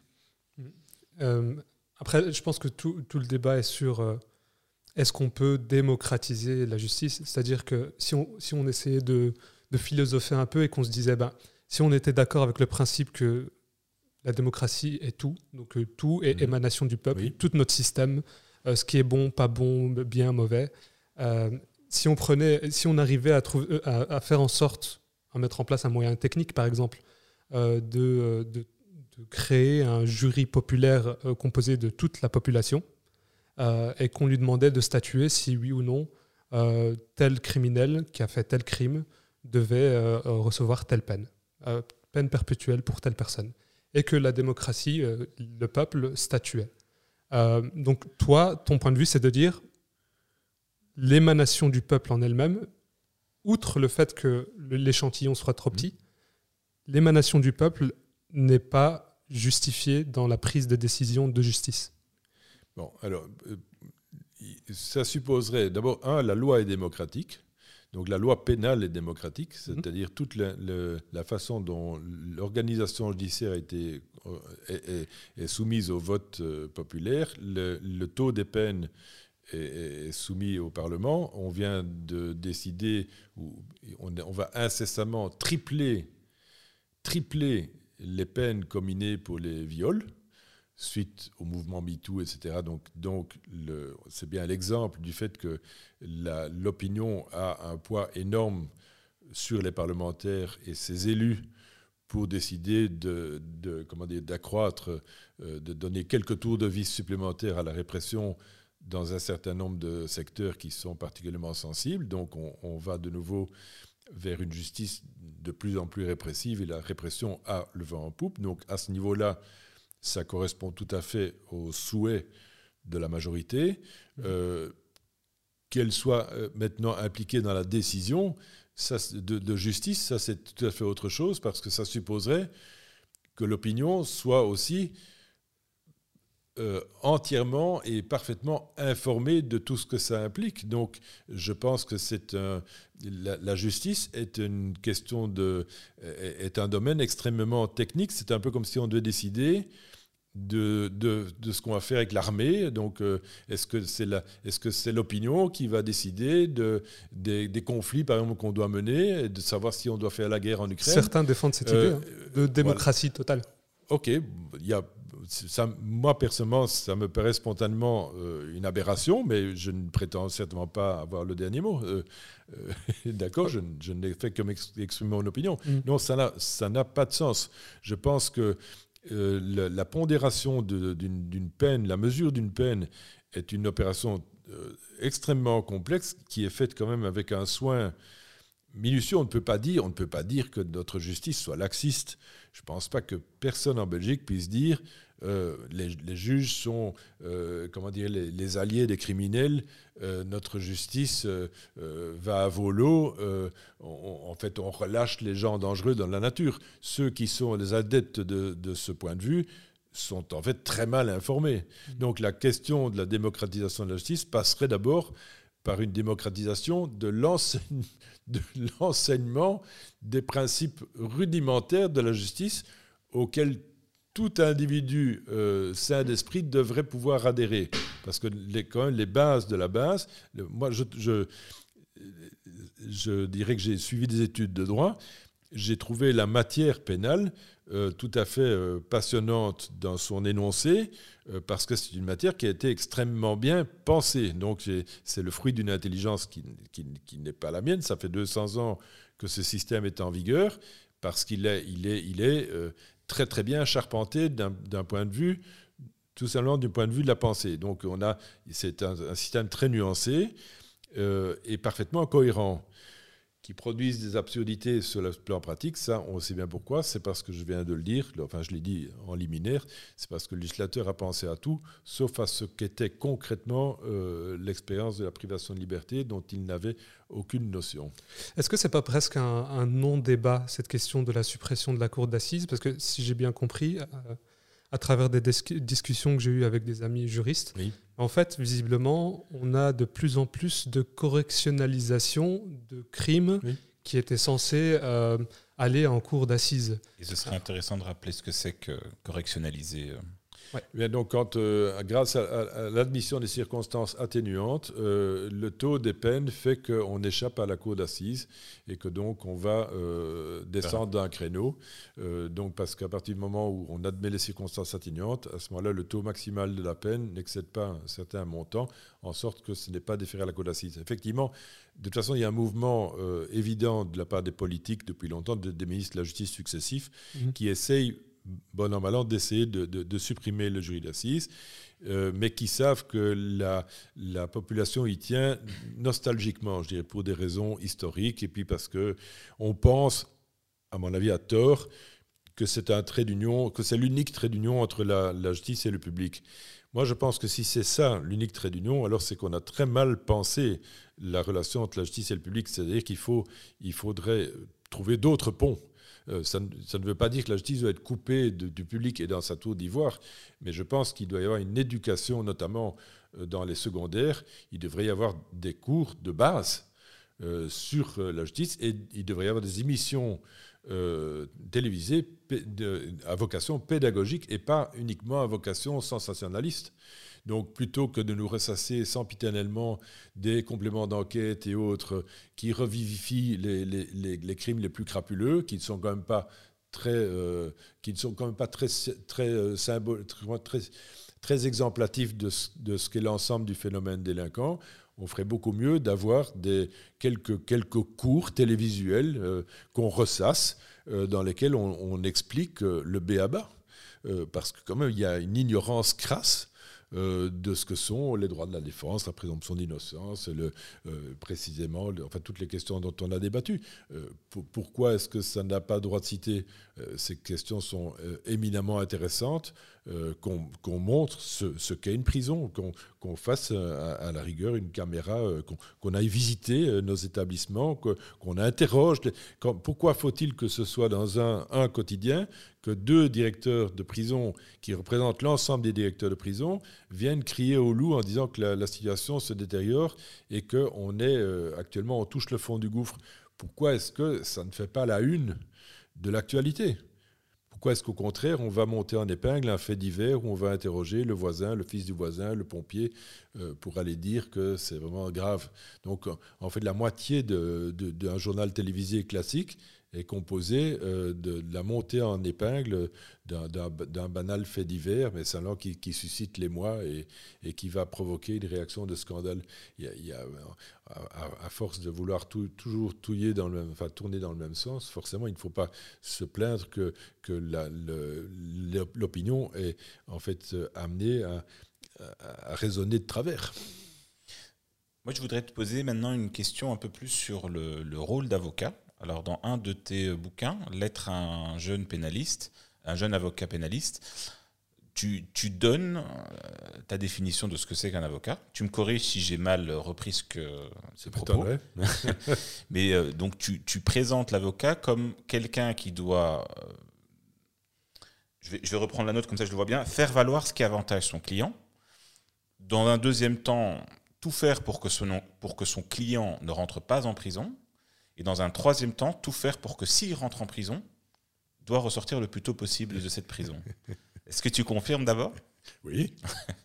et alors, bah alors, ma question c'est, est-ce que du coup, ton métier ne te force pas à mentir ou, en tout cas, à mentir par omission? C'est-à-dire que dans ta relation avec ton client, ton client te dit euh, effectivement, j'ai fait ça, ça, ça, ça, ça, et que toi, tu choisis, vu que tu dois avantager, faire valoir euh, un avantage à ton client, tu vas choisir ce que ce qu'il va, ce qui va dire devant euh, le tribunal ou devant le juge ou autre pour le faire sortir, quitte à ce qu'il n'y a pas une manifestation de la vérité euh, dans un tribunal. La question des rapports de l'avocat à la vérité est une question très, très complexe, mais en fait passionnante.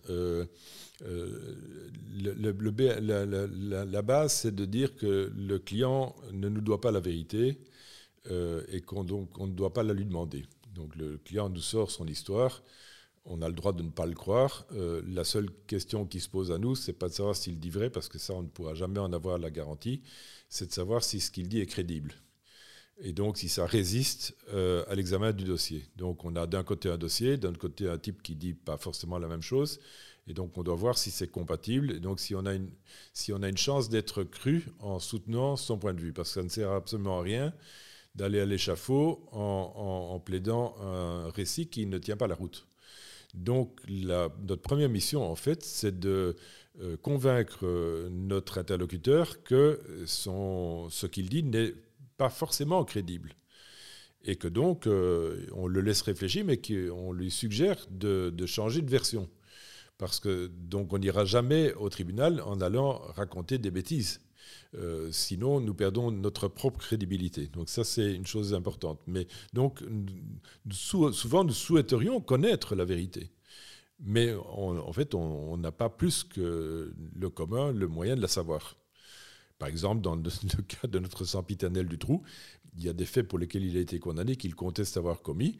Euh, il conteste avoir enlevé Julie et Mélissa, par exemple. Il conteste avoir assassiné Anne et Il est en aveu de tas d'autres choses, mais ces deux points-là, il les maintient.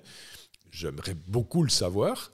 Euh, qu'est-ce, que tu, qu'est-ce que tu lui conseilles à ce moment-là? Rien du tout, parce qu'il est condamné définitif et que je n'ai pas les moyens d'obtenir la révision de son procès. Mais malgré tout, si je pouvais démontrer qu'il a été mal jugé sur tel ou tel point, euh, pour moi, ce, serait un scoop formidable. Et, et, mais il faudrait que j'avance avec une certitude, d'accord? Et cette certitude, je ne peux pas l'acquérir.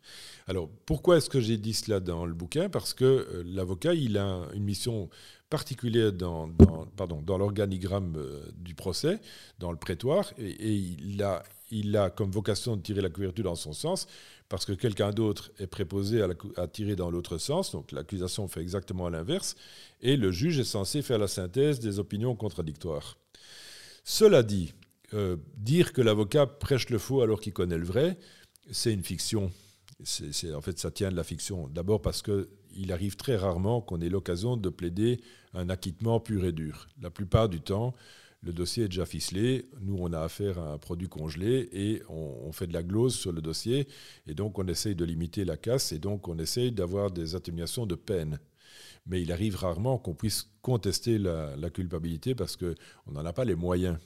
Donc la vérité, ben, elle est souvent hors de prise et la vérité, c'est celle que, le, que, les, que, les, policiers, que la police, que le parquet, que le, que le, le juridiction d'instruction ont déjà consacré. Et donc la plupart du temps, quand on arrive au tribunal correctionnel, il faut bien le reconnaître, les carottes sont cuites et en fait la décision est déjà connue d'avance. Donc euh, souvent le, la, la, solution du procès, elle est préprogrammée. Tu veux dire que, pardon, mais tu veux dire que le dossier qui est à charge est tellement solide en général quand on envoie face au juge Alors, oui, qu'il est difficile C'est ce que j'allais dire, hein, c'est intéressant parce que dans ton livre, tu en parlais, tu, dans cette lettre à un jeune avocat pénaliste, tu dis en gros, attends-toi à perdre beaucoup oui. tes procès, parce que si le procureur en est arrivé jusqu'à venir dans, dans, un tribunal, c'est qu'il compte gagner et qu'il sait qu'il a un dossier solide. Oui, et en fait, le, le tribunal, contrairement à ce qu'on pense, euh, euh, tribunal, il est le dernier maillon d'une chaîne et il n'est pas du tout là pour acquitter. Il est là pour condamner. En fait, la, la, la vocation du tribunal, c'est de condamner. Et de temps en temps, il acquitte parce que le dossier est mal ficelé, mais ça, c'est parce que le procureur du roi a mal choisi ses causes. Comme c'est le procureur du roi qui détermine ce qui vient sur le bureau du juge, bah, le procureur du roi, il sélectionne ses causes et il ne prend que ce, qui, que ce, qui, ce dans, dans, quoi il est à peu près certain d'avoir gain de cause. C'est un fait. C'est vraiment intéressant parce que c'est peut-être la seule discipline. D'habitude, enfin, quelle que soit la discipline euh, que j'entends dans les métiers ou quoi que ce soit, on peut faire un lien avec les athlètes oui. en leur disant voilà, il faut avoir un esprit de compétition, vouloir gagner, etc. Mais toi, dans ton cas, ce que tu conseillais, c'était limite l'inverse. Prépare-toi à perdre parce que tu vas perdre souvent. Donc c'est même l'état d'esprit est différent pour un avocat pénaliste. Oui, en fait, je, maintenant, c'est mal d'être un jeune pénaliste. Je ne suis pas certain que je fasse recette au, auprès de mes confrères, puisque euh, j'ai parfois écrit que l'avocat au pénal euh, servait rarement à grand-chose et souvent à presque rien. Ça n'a pas fait plaisir à mes confrères, euh, mais c'est le fond de ma conviction. C'est-à-dire, en fait, on est euh, à la fois le petit grain de sable qui vient gripper la mécanique, qui essaye de la gripper, mais on est aussi la goutte d'huile qui fait que, grâce à nous, on pourra dire que les droits de la défense ont été respectés. Dans mon tout dernier opus, j'ai indiqué que le, le, procès équitable était une contradiction dans les termes. Euh, il n'y a pas du tout d'égalité des armes, c'est une fiction. En fait, les droits de la défense relèvent globalement de la fiction. L'avocat, il, il fait de la figuration. Il est là pour énoncer un discours qui n'a pas droit de citer. Il est là pour dire quelque chose qui contrarie le mouvement. Donc c'est un fouteur de merde en fait. C'est un donc il, il, va à l'encontre du mouvement spontané qui consiste à faire que la machine euh, tourne. Est-ce que, est que, tu étais comme ça quand tu étais plus jeune? Ah, moi, la deuxième, ah, je suis rentré euh, au barreau par accident. À ma deuxième année de stage, j'ai dit je suis dans un monde de fous ici. Je vais commencer à écrire sur ce que je vois. Donc j'ai écrit mon premier article en deuxième année de stage, s'appelait De la vérité judiciaire. Donc j'étais déjà très accablé par le sujet. Et en fait, j'ai toujours considéré que la seule façon pour moi de survivre dans ce métier, c'était d'en rendre compte. C'est-à-dire de dire, attendez, là, ici, on est dans un jeu de dupes. Mais c'est un, la machine pénale est très difficile à déconstruire. Il faut beaucoup de temps pour comprendre, pour pouvoir la démonter pièce par pièce. C'est pour ça que moi, je papillonne sur un sujet, puis sur un autre. Et puis maintenant, je pense que j'ai à peu près plus ou moins fait le tour de la question. Mais donc, euh, euh, effectivement, c'est très déroutant de, dire à des jeunes, ben oui, vous allez voir par vous-même, vous allez faire l'expérience que on va systématiquement vous donner tort. Parfois, on va vous donner un, petit biscuit euh, en vous donnant une peine légère, ou parfois, vous pouvez même courir la chance d'avoir un acquittement, mais sachez que ce sera denrée rare. Et c'est normal, c'est parce que vous allez tout à fait à rebours du sens, du cours naturel des choses. Mais, du coup, alors, quand tu acceptes de défendre Dutroux, tu, tu imagines bien qu'il est l'ennemi public numéro oui. un. Tu imagines bien, tu le dis toi-même, qu'il était condamné d'office. Oui. Du coup, c'est quoi que tu espères au moment où tu vas dans le procès? Est-ce que c'est juste de pouvoir porter l'esprit les, les, de contradiction pendant le procès? C'est quoi qui te motive au moment où tu acceptes? Mais ici, je manifeste dans, ce procès-là. D'abord, je n'ai jamais eu l'occasion de le plaider, puisque euh, j'arrive, il est condamné définitif, et moi, j'aurai affaire au TAP le jour où j'aurai un dossier qui me permette de plaider avec la moindre chance de succès qui devrait être libéré à telle ou telle condition. Pour l'instant, ces conditions ne sont manifestement pas satisfaites, donc je dois renvoyer à plus tard. Donc je, n'ai, je me suis présenté au tribunal. La seule chose que j'ai gagné en quelque sorte, c'est euh, qu'un collège d'experts ait été désigné. Euh, par ça, sur le plan procédural, je, n'ai rien obtenu et je me suis même désisté de ma demande de libération conditionnelle. Alors, quel est l'intérêt d'adopter cette cause? Ben, euh, c'est pour un avocat pénaliste, défendre Dutroux, c'est le Graal. C'est-à-dire que c'est un, défi qui, qui, nous porte à la limite de ce que, de ce que défendre. Donc ça, nous oblige, et ça m'oblige en particulier moi, qui ai toujours beaucoup voulu réfléchir sur le sens de ce que je faisais, parce que je suis en fait essentiellement philosophe et moi je suis un juriste contrarié, donc le droit pour moi est, une, un domaine qui ne m'a pas pas tellement. Je pense que le droit, c'est souvent voir l'univers par le petit bout de la lorgnette. Donc, c'est une façon de vouloir mettre la réalité dans une bouteille mais c'est en fait la reconduction d'un ordre des choses. Donc le droit est très peu réformateur. Le droit, c'est le maintien de l'ordre établi. C'est en fait euh, le conservatisme. Donc le, droit ne va jamais... Le droit est loin d'être révolutionnaire. Il y a parfois de, de, timides acquis qui font avancer les choses. Mais en fait, on ne peut pas dire que le droit pénal est sensiblement évolué depuis, 1800, depuis 1850. Donc, donc ça pose quand même question d'être encore dans une, dans une matière qui fonctionne comme il y a 150 ans. Je pense qu'on est le seul domaine où on est en quelque sorte en train de revivifier un truc qui, qui, sent quand même fort la poussière. Bon, et donc, euh, défendre du trou, c'est l'occasion d'éprouver ses idées à la, donc à la limite et, de, et de proclamer, de proclamer Urbi et Torbi, euh, ben, à quoi sert euh, la défense, à quoi sert la justice Qu'est-ce qu'on est en fait collectivement en train de faire? Donc, toutes ces questions sont passionnantes, en fait, au-delà du, drame des personnes que ça concerne. Donc il y, a, un enjeu théorique, mais euh, absolument euh, énorme. Et d'ailleurs, ce dossier, après dix ans où j'avais plus ou moins déserté la barre parce que j'avais atteint le point de saturation, j'ai recommencé à plaider, j'ai retâté du terrain avec le même, la même, le même étonnement primitif, si vous voulez. Donc avec la, toujours la même interrogation, c'est je suis en train de plaider, je suis en train de me regarder plaider, en train de me demander ce que je fais là, et le, le cours du procès, je le dis tout net, est toujours aussi déroutant. C'est-à-dire qu'il ne, il ne se passe pas comme prévu.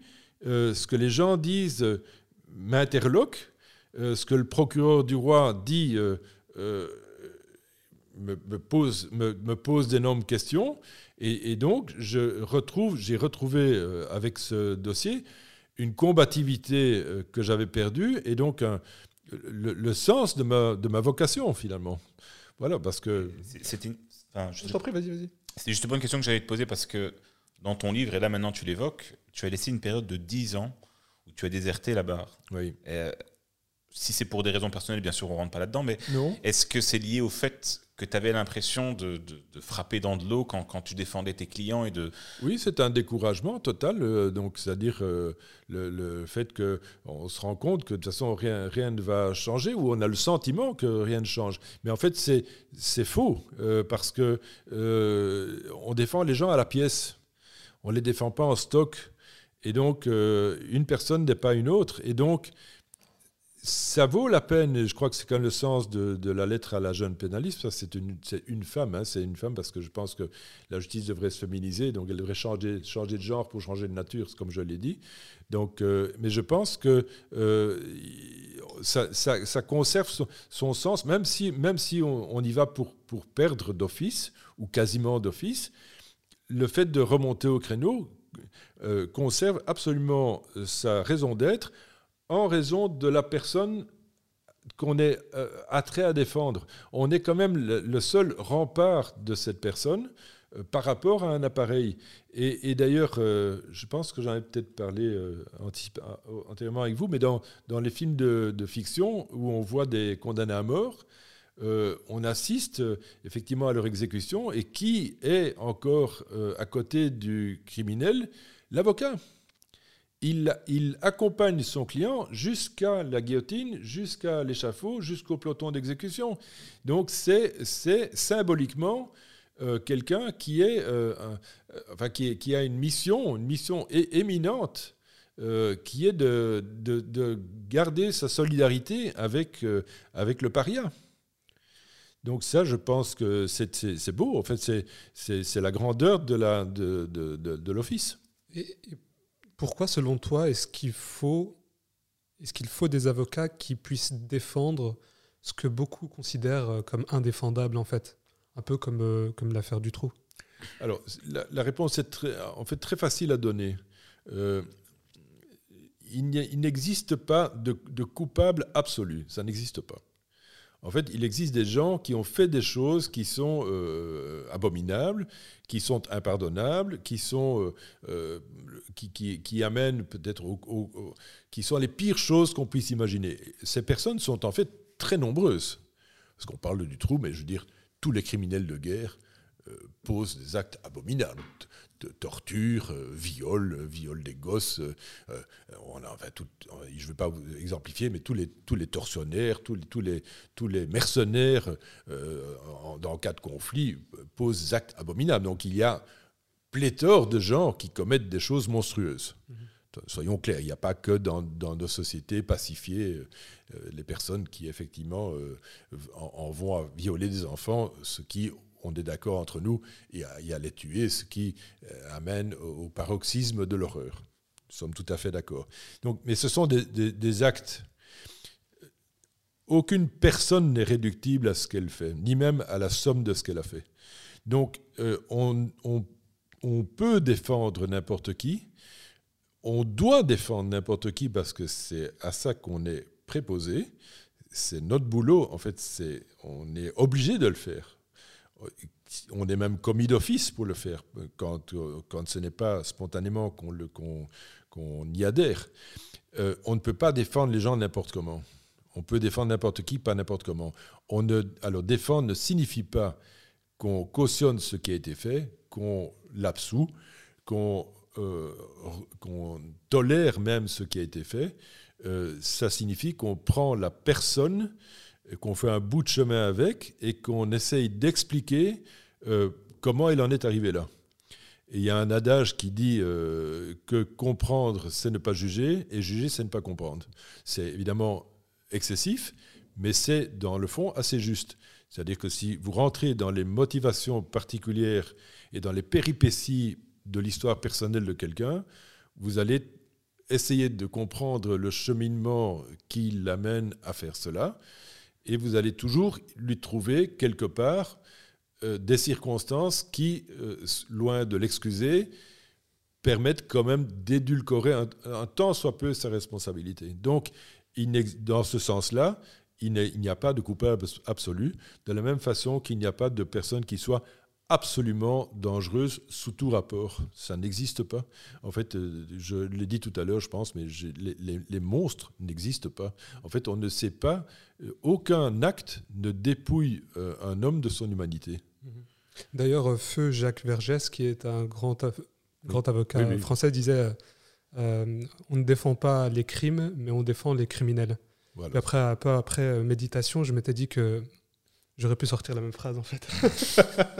oui, en fait, c'est en, d'autres mots, effectivement, ce que j'ai voulu dire maladroitement. Mais, mais euh, blague à part, euh, est-ce que ce, ce type d'affaires, qui est retentissante notamment dans, dans, sur la scène médiatique et sur l'opinion publique, est-ce que ça affecte un avocat? Parce que je sais que ton prédécesseur sur l'affaire du trou euh, a, a, connu des répercussions plutôt importantes sur sa vie privée, pour cause de cette affaire. Dans quelle mesure est-ce que ça affecte les avocats? Est-ce que ça t'a affecté, toi, par exemple? Oui, ça m'a. Tu, étais sous protection policière ça Oui, oui, ça, c'est assez anecdotique, effectivement. Ensuite, euh, euh, j'ai été sous protection policière. C'est assez virtuel parce que je ne me suis jamais vraiment senti menacé. Disons que. Euh, on a personne d'entre nous qui ne sommes pas des criminels, nous n'avons pas vocation à être haïs. Hein, donc moi, euh, c'était une expérience nouvelle que de recevoir des messages d'insultes, des injures, des menaces. Euh, rien ne me prédestinait à, recevoir ces messages. Et, dans ma vie euh, de tous les jours, je ne pense pas me comporter malhonnêtement. Donc, euh, et tu, as eu ça que pendant que tu défendais du trou ou tu avais déjà eu ça pour d'autres affaires Non, j'ai eu ça essentiellement à la, à la faveur de fête du trou, donc, euh, mais, mais par, par tombereau entier parfois. Hein. donc, quand il y avait une grosse exposition médiatique, alors je reçois des, messages sur tous les sur les réseaux que j'utilise. Heureusement, je ne suis pas un grand, adepte, mais même sur mon mail professionnel, je recevais des, litanies de choses. Tu es un grand malade, etc. peu importe. Ça, c'est une chose. Au-delà de, ces trucs qui qui ne vraiment, enfin, qui ne m'ont pas euh, euh, déstabilisé outre mesure, c'est-à-dire qui ne m'ont pas fait perdre l'appétit ni le sommeil, soyons clairs. Euh, oui, c'est un, dossier qui, qui, tracasse, qui omnubile en fait. Euh, donc c'est clair que euh, j'ai, beaucoup vécu avec ça, surtout dans les périodes chaudes. Donc quand euh, il, s'est agi de demander le, collège d'experts, et que vous arrivez au palais, qu'il y a un mur de caméra, c'est très difficile d'affronter, ça et, et voilà, d'apparaître un peu comme le mauvais larron. Euh, quand euh, il s'est agi de passer devant le TAP avec ce rapport qui était vraiment très négatif, euh, consistant à dire, pour faire bref, que Dutroux a un profil psychopathique. Alors, le mot de psychopathe, il faut bien l'expliquer parce qu'en fait, euh, psychopathe, on pense à Hannibal Lecter, euh, y a des trucs comme ça. Un psychopathe, c'est quelqu'un qui, on le définit comme quelqu'un qui euh, n'a pas d'empathie pour les autres, qui, vit dans, qui est assez déréalisé et qui est, narcissique, qui se prend un peu pour pic de la Mirandole, euh, et qui euh, est en fait insensible à la souffrance d'autrui. Pour le dire en clair, c'est ça un psychopathe. C'est le, trait massif, euh, c'est l'insensibilité à la souffrance d'autrui. Donc c'est une, indifférence en fait à l'autre. C'est ça ce que veut dire fondamentalement le, psychopathe. Et donc quand vous avez un, diagnostic de cette nature, on considère effectivement que vous présentez un risque de récidive élevé parce que vous êtes justement parce que vous, vous n'avez pas une, une, claire perception de ce que l'autre éprouve et donc euh, en, quelque sorte, vous, vous avez tendance à l'utiliser comme un moyen euh, pour vos propres fins. Donc, est-ce que ça m'a affecté? Oui, beaucoup, parce que c'est c'est très très lourd, c'est très très lourd. J'avais aussi des, des, inquiétudes, savoir comment mon entourage allait le ressentir. Donc c'est, ça n'est pas non plus, euh, ça ne va pas de soi pour mes propres enfants, pour mon conjoint, pour ma famille. c'est, compliqué. Donc c'est compliqué, mais rétrospectivement, ça en vaut la peine ça en, valu la, ça en valait la peine. Maintenant, c'est en fait aussi lourd parce que je suis très seul à supporter le poids de cette existence euh, qui, qui, euh, qui, est très prégnante. Hein. Monsieur Dutroux, c'est quelqu'un qui me téléphone euh, plusieurs fois par semaine et dont je suis à peu près le seul interlocuteur. Donc, encore maintenant? Encore maintenant, bien sûr. donc, c'est très prégnant. Et tout à l'heure, tu, tu, tu, parlais de, de, cette euh, équité entre, qui n'existe pas d'ailleurs entre l'accusation et la défense. Mhm. Euh, et, tu disais qu'en fait, ce n'était pas vraiment un combat armes égales. Non. Euh, et ce qui, est, ce qui est intéressant de voir, c'est aussi que dans la mise en scène du procès pénal, quand on compare ça par exemple à la manière dont un procès pénal se passe aux États-Unis, ben on voit que la mise en scène là-bas est complètement différente. C'est-à-dire mhm. qu'ici, euh, quand on rentre dans un, dans un tribunal euh, et qu'il y a un procès pénal, le juge et le procureur sont face à l'accusation. Alors que. À la défense. Euh, pardon, à la défense. Alors que dans le système américain, on a le juge qui fait face aux deux parties, à la défense, le procureur, hmm. pardon, à l'accusation, le procureur, et la défense hmm. et l'avocat. Hmm. Les procédures sont tout à fait différentes. Hein. Donc on, parle du système inquisitoire et du système accusatoire. On va peut-être pas rentrer dans des détails techniques parce que ça n'a pas beaucoup d'importance. Mais donc, ce que tu dis est, évidemment tout à fait pertinent. Euh, et ce n'est pas une erreur de menuiserie. Donc, si le procureur se retrouve au même niveau que le tribunal, tandis que la défense est, en contrebas, euh, ben, c'est éminemment significatif. À la cour d'assises, d'ailleurs, les, les juges sont en rouge, le procureur euh, général est en rouge, l'avocat est en noir. Donc il y a une confusion des, rôles dans la mesure où le, euh, procureur euh, donne clairement l'impression qu'il est, qu'il est du même bord que, le, que, le, que, la Cour. Donc, on a l'impression qu'il y a une connivence en fait. Il y a une connivence et d'ailleurs il y a quelques années on a fait, on a fait tout un fromage parce que euh, aux interruptions d'audience, le procureur sortait de, par l'arrière du tribunal par la même, même porte que le tribunal. Donc donnant l'impression qu'il allait participer au délibéré.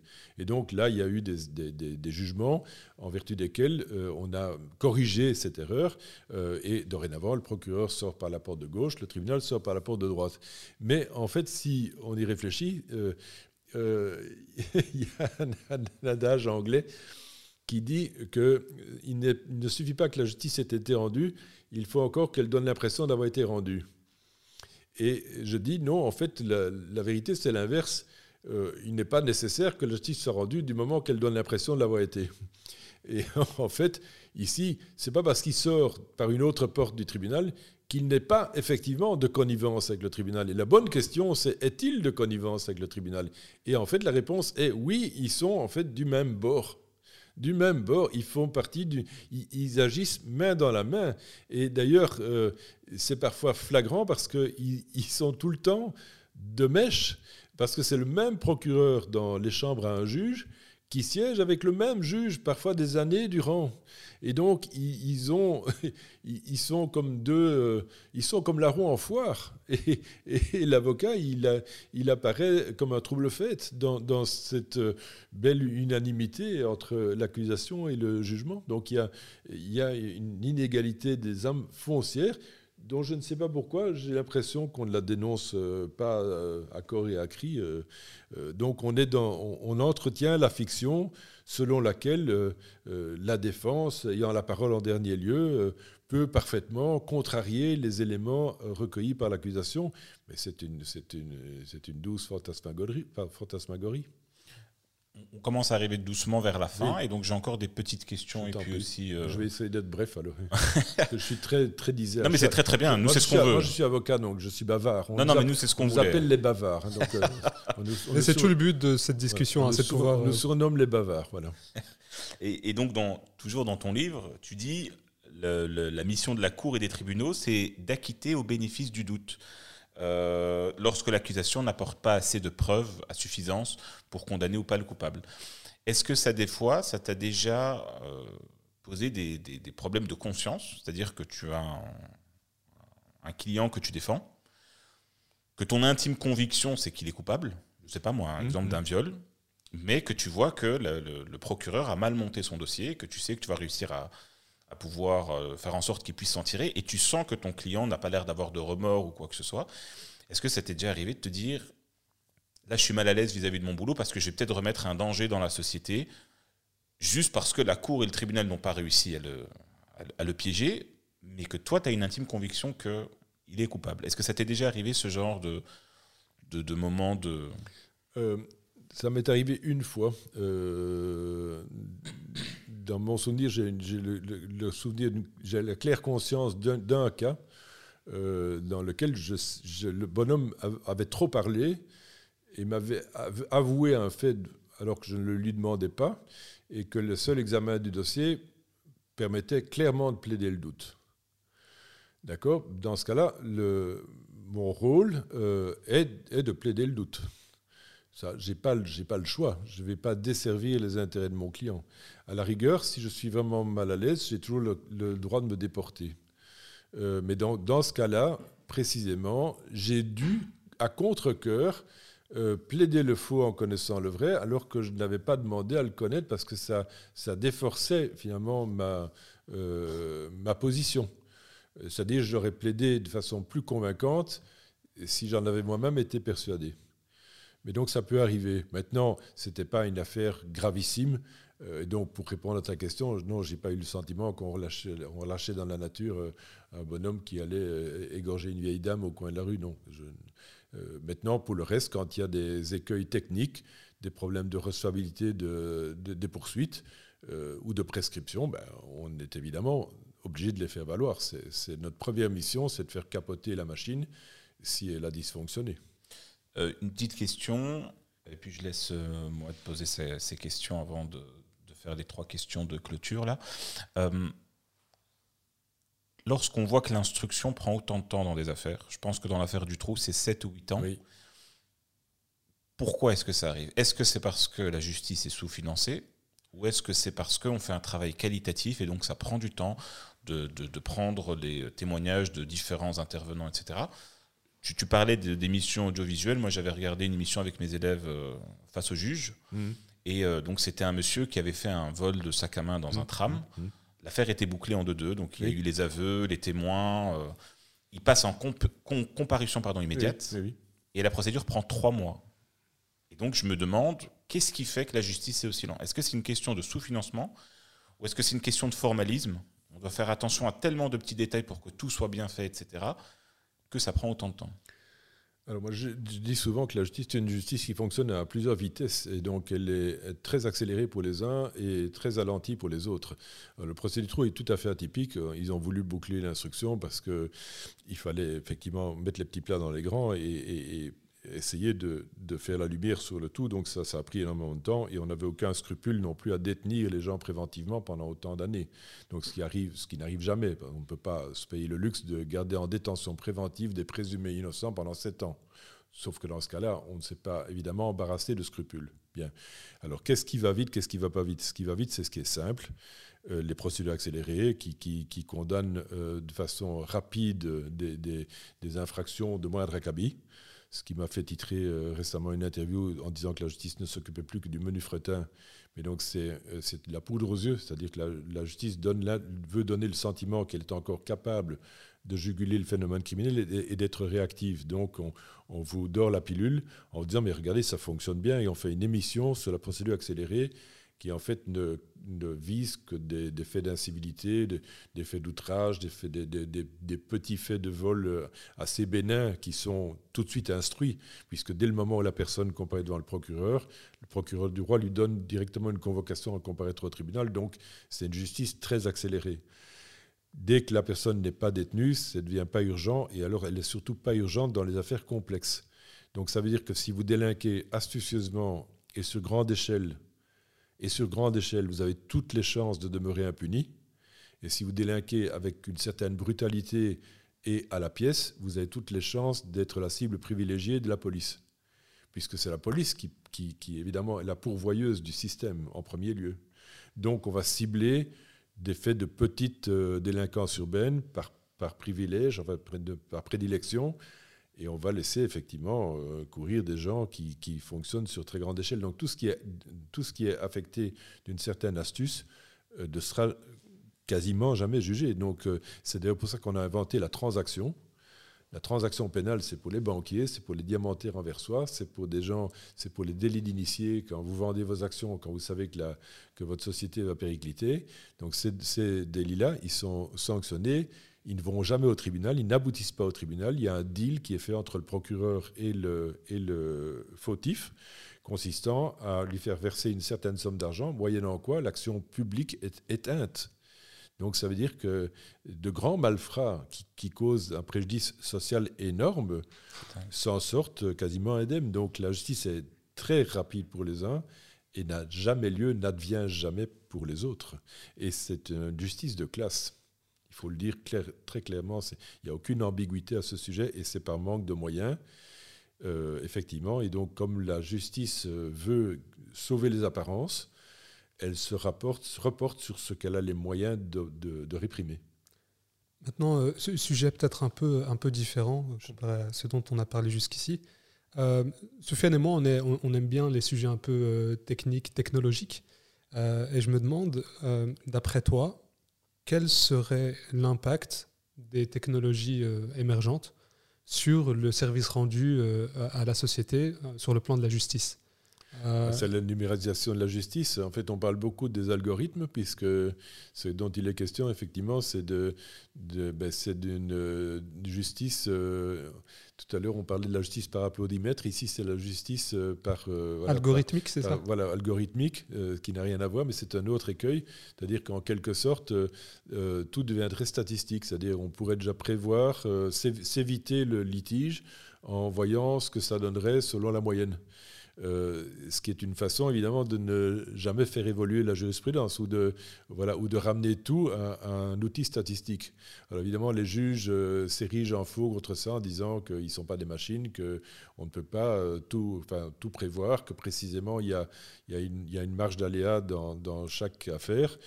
mais c'est vrai aussi que il y, a, sans doute des matières dans lesquelles ça se justifierait beaucoup plus que dans d'autres. Euh, il est impossible de mécaniser davantage la justice pénale, par exemple, qui est, qui est très très individuelle. Il est impossible de mécaniser la justice familiale, euh, qui dépend très très fort de, facteurs ben, relatifs à la vie de chacun et donc totalement impondérables. par contre, dans des matières plus techniques, euh, ça pourrait parfaitement se concevoir. Donc moi, je ne suis certainement pas allergique à ce progrès. Si vérification faite, euh, les résultats qu'on obtient euh, ne sont pas, plus mauvais que ceux qu'on obtient avec le matériel humain. Ce dont tu parles ici, c'est plus l'aspect, disons, le plan de l'accusation. Maintenant, si on regarde ça sur le plan de la défense et ce qu'on appelle la justice prédictive, c'est un peu ce que, des avocats pourraient utiliser comme outil pour pouvoir essayer d'évaluer la probabilité que le dossier de son client ait des chances de réussir ou de ne pas se voir. je, euh, je, pense que ça c'est une fiction. Je pense que jamais aucun, enfin, je pense que jamais aucun outil ne sera suffisamment performant pour euh, euh, avoir ce type de prédiction. D'abord, il faut savoir que quand l'avocat intervient, il est toujours déjà trop tard puisque nous intervenons uniquement quand l'enquête est aboutie. Donc mmh. on est les carabiniers d'Offenbach, hein, donc on arrive, le dossier il est là, et, et, donc alors, d'autre part, on n'a pas le choix, parce que ce n'est pas nous qui choisissons de venir au tribunal. Donc, ce n'est pas comme dans d'autres matières où on peut conseiller aux gens de ne pas procéder. Ici, on est contraint d'aller au feu parce que le client est assigné par l'accusation. Donc voilà, voilà la posture dans laquelle on se trouve. Donc pas pour le pénal, quoi. Et donc pour le pénal, c'est euh, inenvisageable. Alors, on arrive vraiment à la fin. Donc, j'ai trois questions qu'on pose à tous les intervenants et je vais en rajouter une avant. Moi, j'ai une toute petite après. Hein. Après les trois? Après les trois. Ok. Alors, ça en fait cinq. Donc, la première, d'abord, c'est juste pour savoir si c'est euh, si c'est vrai ou pas. J'avais cru comprendre que les avocats pénalistes n'ont pas le droit de faire de la publicité de, euh, de leur service. Est-ce que ça, c'est vrai ou pas? C'est-à-dire aux États-Unis, oui, souvent des. on peut et on ne peut pas. Ça dit, on a des obligations déontologiques, on ne peut pas faire de racolage. Euh, donc il est inimaginable de mettre une annonce dans un journal euh, en distribuer des flyers. Euh, oui, c'est inconcevable. C'est en fait, c'est une question de effectivement de, de mesure. On est on est très attentif à ça parce que si c'était toléré, on arriverait très rapidement à des excès avec des camionnettes, avec des, bref, des, comme aux États-Unis. Oui, oui c'est délirant. Donc alors, les trois questions qu'on pose, la première, c'est si tu, est-ce que tu as un rôle modèle, vivant ou mort, euh, et pourquoi tu as un rôle un, rôle modèle, quelqu'un que tu admires sur un point, sur une, sur une question ou quoi que ce soit, mort ou vivant Mon Dieu, euh, le Christ. je, suis, je suis tombé dans l'eau bénite quand j'étais petit. Je n'ai plus aucune euh, conviction. Ma, ma, femme est très est, très euh, n'est pas confite en dévotion, elle est, elle est, pas, elle est philosophe, mais, je, mais, mais le, le, le, Christ continue, la figure du Christ continue de, de m'inspirer dans une grande partie, même si je ne, je ne crois pas à la transcendance. Est-ce que tu as un livre à conseiller autre que les tiens?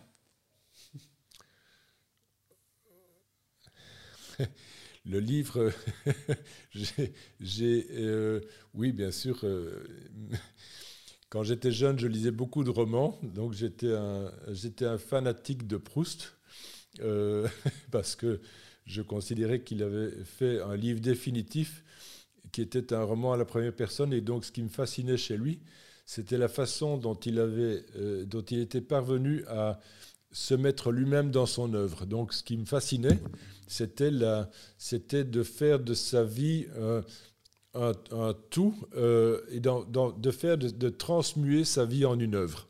Donc de, faire de sa vie une œuvre d'art, mais une œuvre d'art totale, au point qu'il s'est enfermé dans sa chambre et que donc il a fini par clouer son propre cercueil. Ça, ça me fascinait beaucoup. Maintenant, dans un autre registre, depuis que je suis avocat, euh, je dirais que Surveiller et punir de Foucault est certainement mon livre de chevet. Euh, dernière question. Si tu n'oublie pas la mienne, s'il te plaît. Hein. Oui, bien sûr. Pas, la dernière de la mienne. Euh, si demain tu avais les pleins pouvoirs en Belgique, dans n'importe quel ministère ou au niveau parlementaire ou ce que tu veux, quelle est la réforme, la loi, ou n'importe quoi que tu ferais passer? Si tu, si tu n'avais aucun compromis à faire, tu as plein pouvoir pendant quelques temps, qu'est-ce que tu changes Je m'attelle certainement par un lot de mesures au chantier prison qui pour moi est vraiment la priorité, qui concerne quand même actuellement à peu près 11 000 personnes, et pas toujours les mêmes, parce qu'il y a un gros, un gros mouvement de stock. Et donc, une, ça me paraît être une œuvre très utile par rapport à des personnes qui sont, euh, euh, pour la plupart, très cabossées, très démunies, euh, ayant vécu des parcours de vie extrêmement chaotiques. Et donc, socialement, socialement, ça me paraît être une œuvre utile. Et dans ce package, tu commencerais par lequel? Donc, Quand tu dis les prisons, c'est quelle mesure en particulier tu te dirais, je commencerai par ça obligatoirement? L'abolition de la peine perpétuelle? Ça, ça ne concerne qu'un nombre infinitésimal de gens. Euh, c'est une mesure très symbolique. Euh, je commencerai par lui allouer les moyens pour la réformer de l'intérieur. Euh, petite dernière question un peu philosophique. Qu'est-ce que tu penses des échafaudages devant le palais de justice? Ah, c'est très amusant. Donc, pour l'anecdote, cet échafaudage a été loué. Et puis, comme ils restaient sempiternellement, ça coûtait beaucoup trop cher, donc ils les ont achetés. Euh, donc, ils ont maintenant un prétexte pour les laisser indéfiniment. les travaux ont, ont, été entamés avant que je n'entame mes études de droit et ils prévoient de les avoir terminés pour 2040, c'est-à-dire probablement après mon décès. Euh, c'est euh, éminemment significatif. moi, j'ai dit pourquoi des palais pour rendre la justice et pourquoi la justice, d'ailleurs, la, justice, il faut savoir que c'est un port public de faux noms, hein, donc c'est une usurpation d'identité. La, justice n'est pas juste. Et pourquoi des palais? Pourquoi a-t-on besoin d'un palais? D'accord Qu'on traite, qu'on parle de maison de paix, euh, serait peut-être déjà un bon départ. Donc on change déjà la, dénomination et on se gargariserait peut-être moins de, et on, on aurait peut-être moins de prétention à accomplir la justice, qui est en fait un objectif hors de prise. Bruno Daillé, merci beaucoup de, ta participation. Euh, j'espère pour nos auditeurs qu'ils pourront nous retrouver donc sur Facebook, Instagram, Twitter. Pour euh, les plateformes d'écoute, euh, il y a Spotify, Apple Podcast, Google Podcast et YouTube. Et donc, excusez du peu. encore un grand merci pour, tout le pour cet échange. Pour moi. Merci, beaucoup. Merci.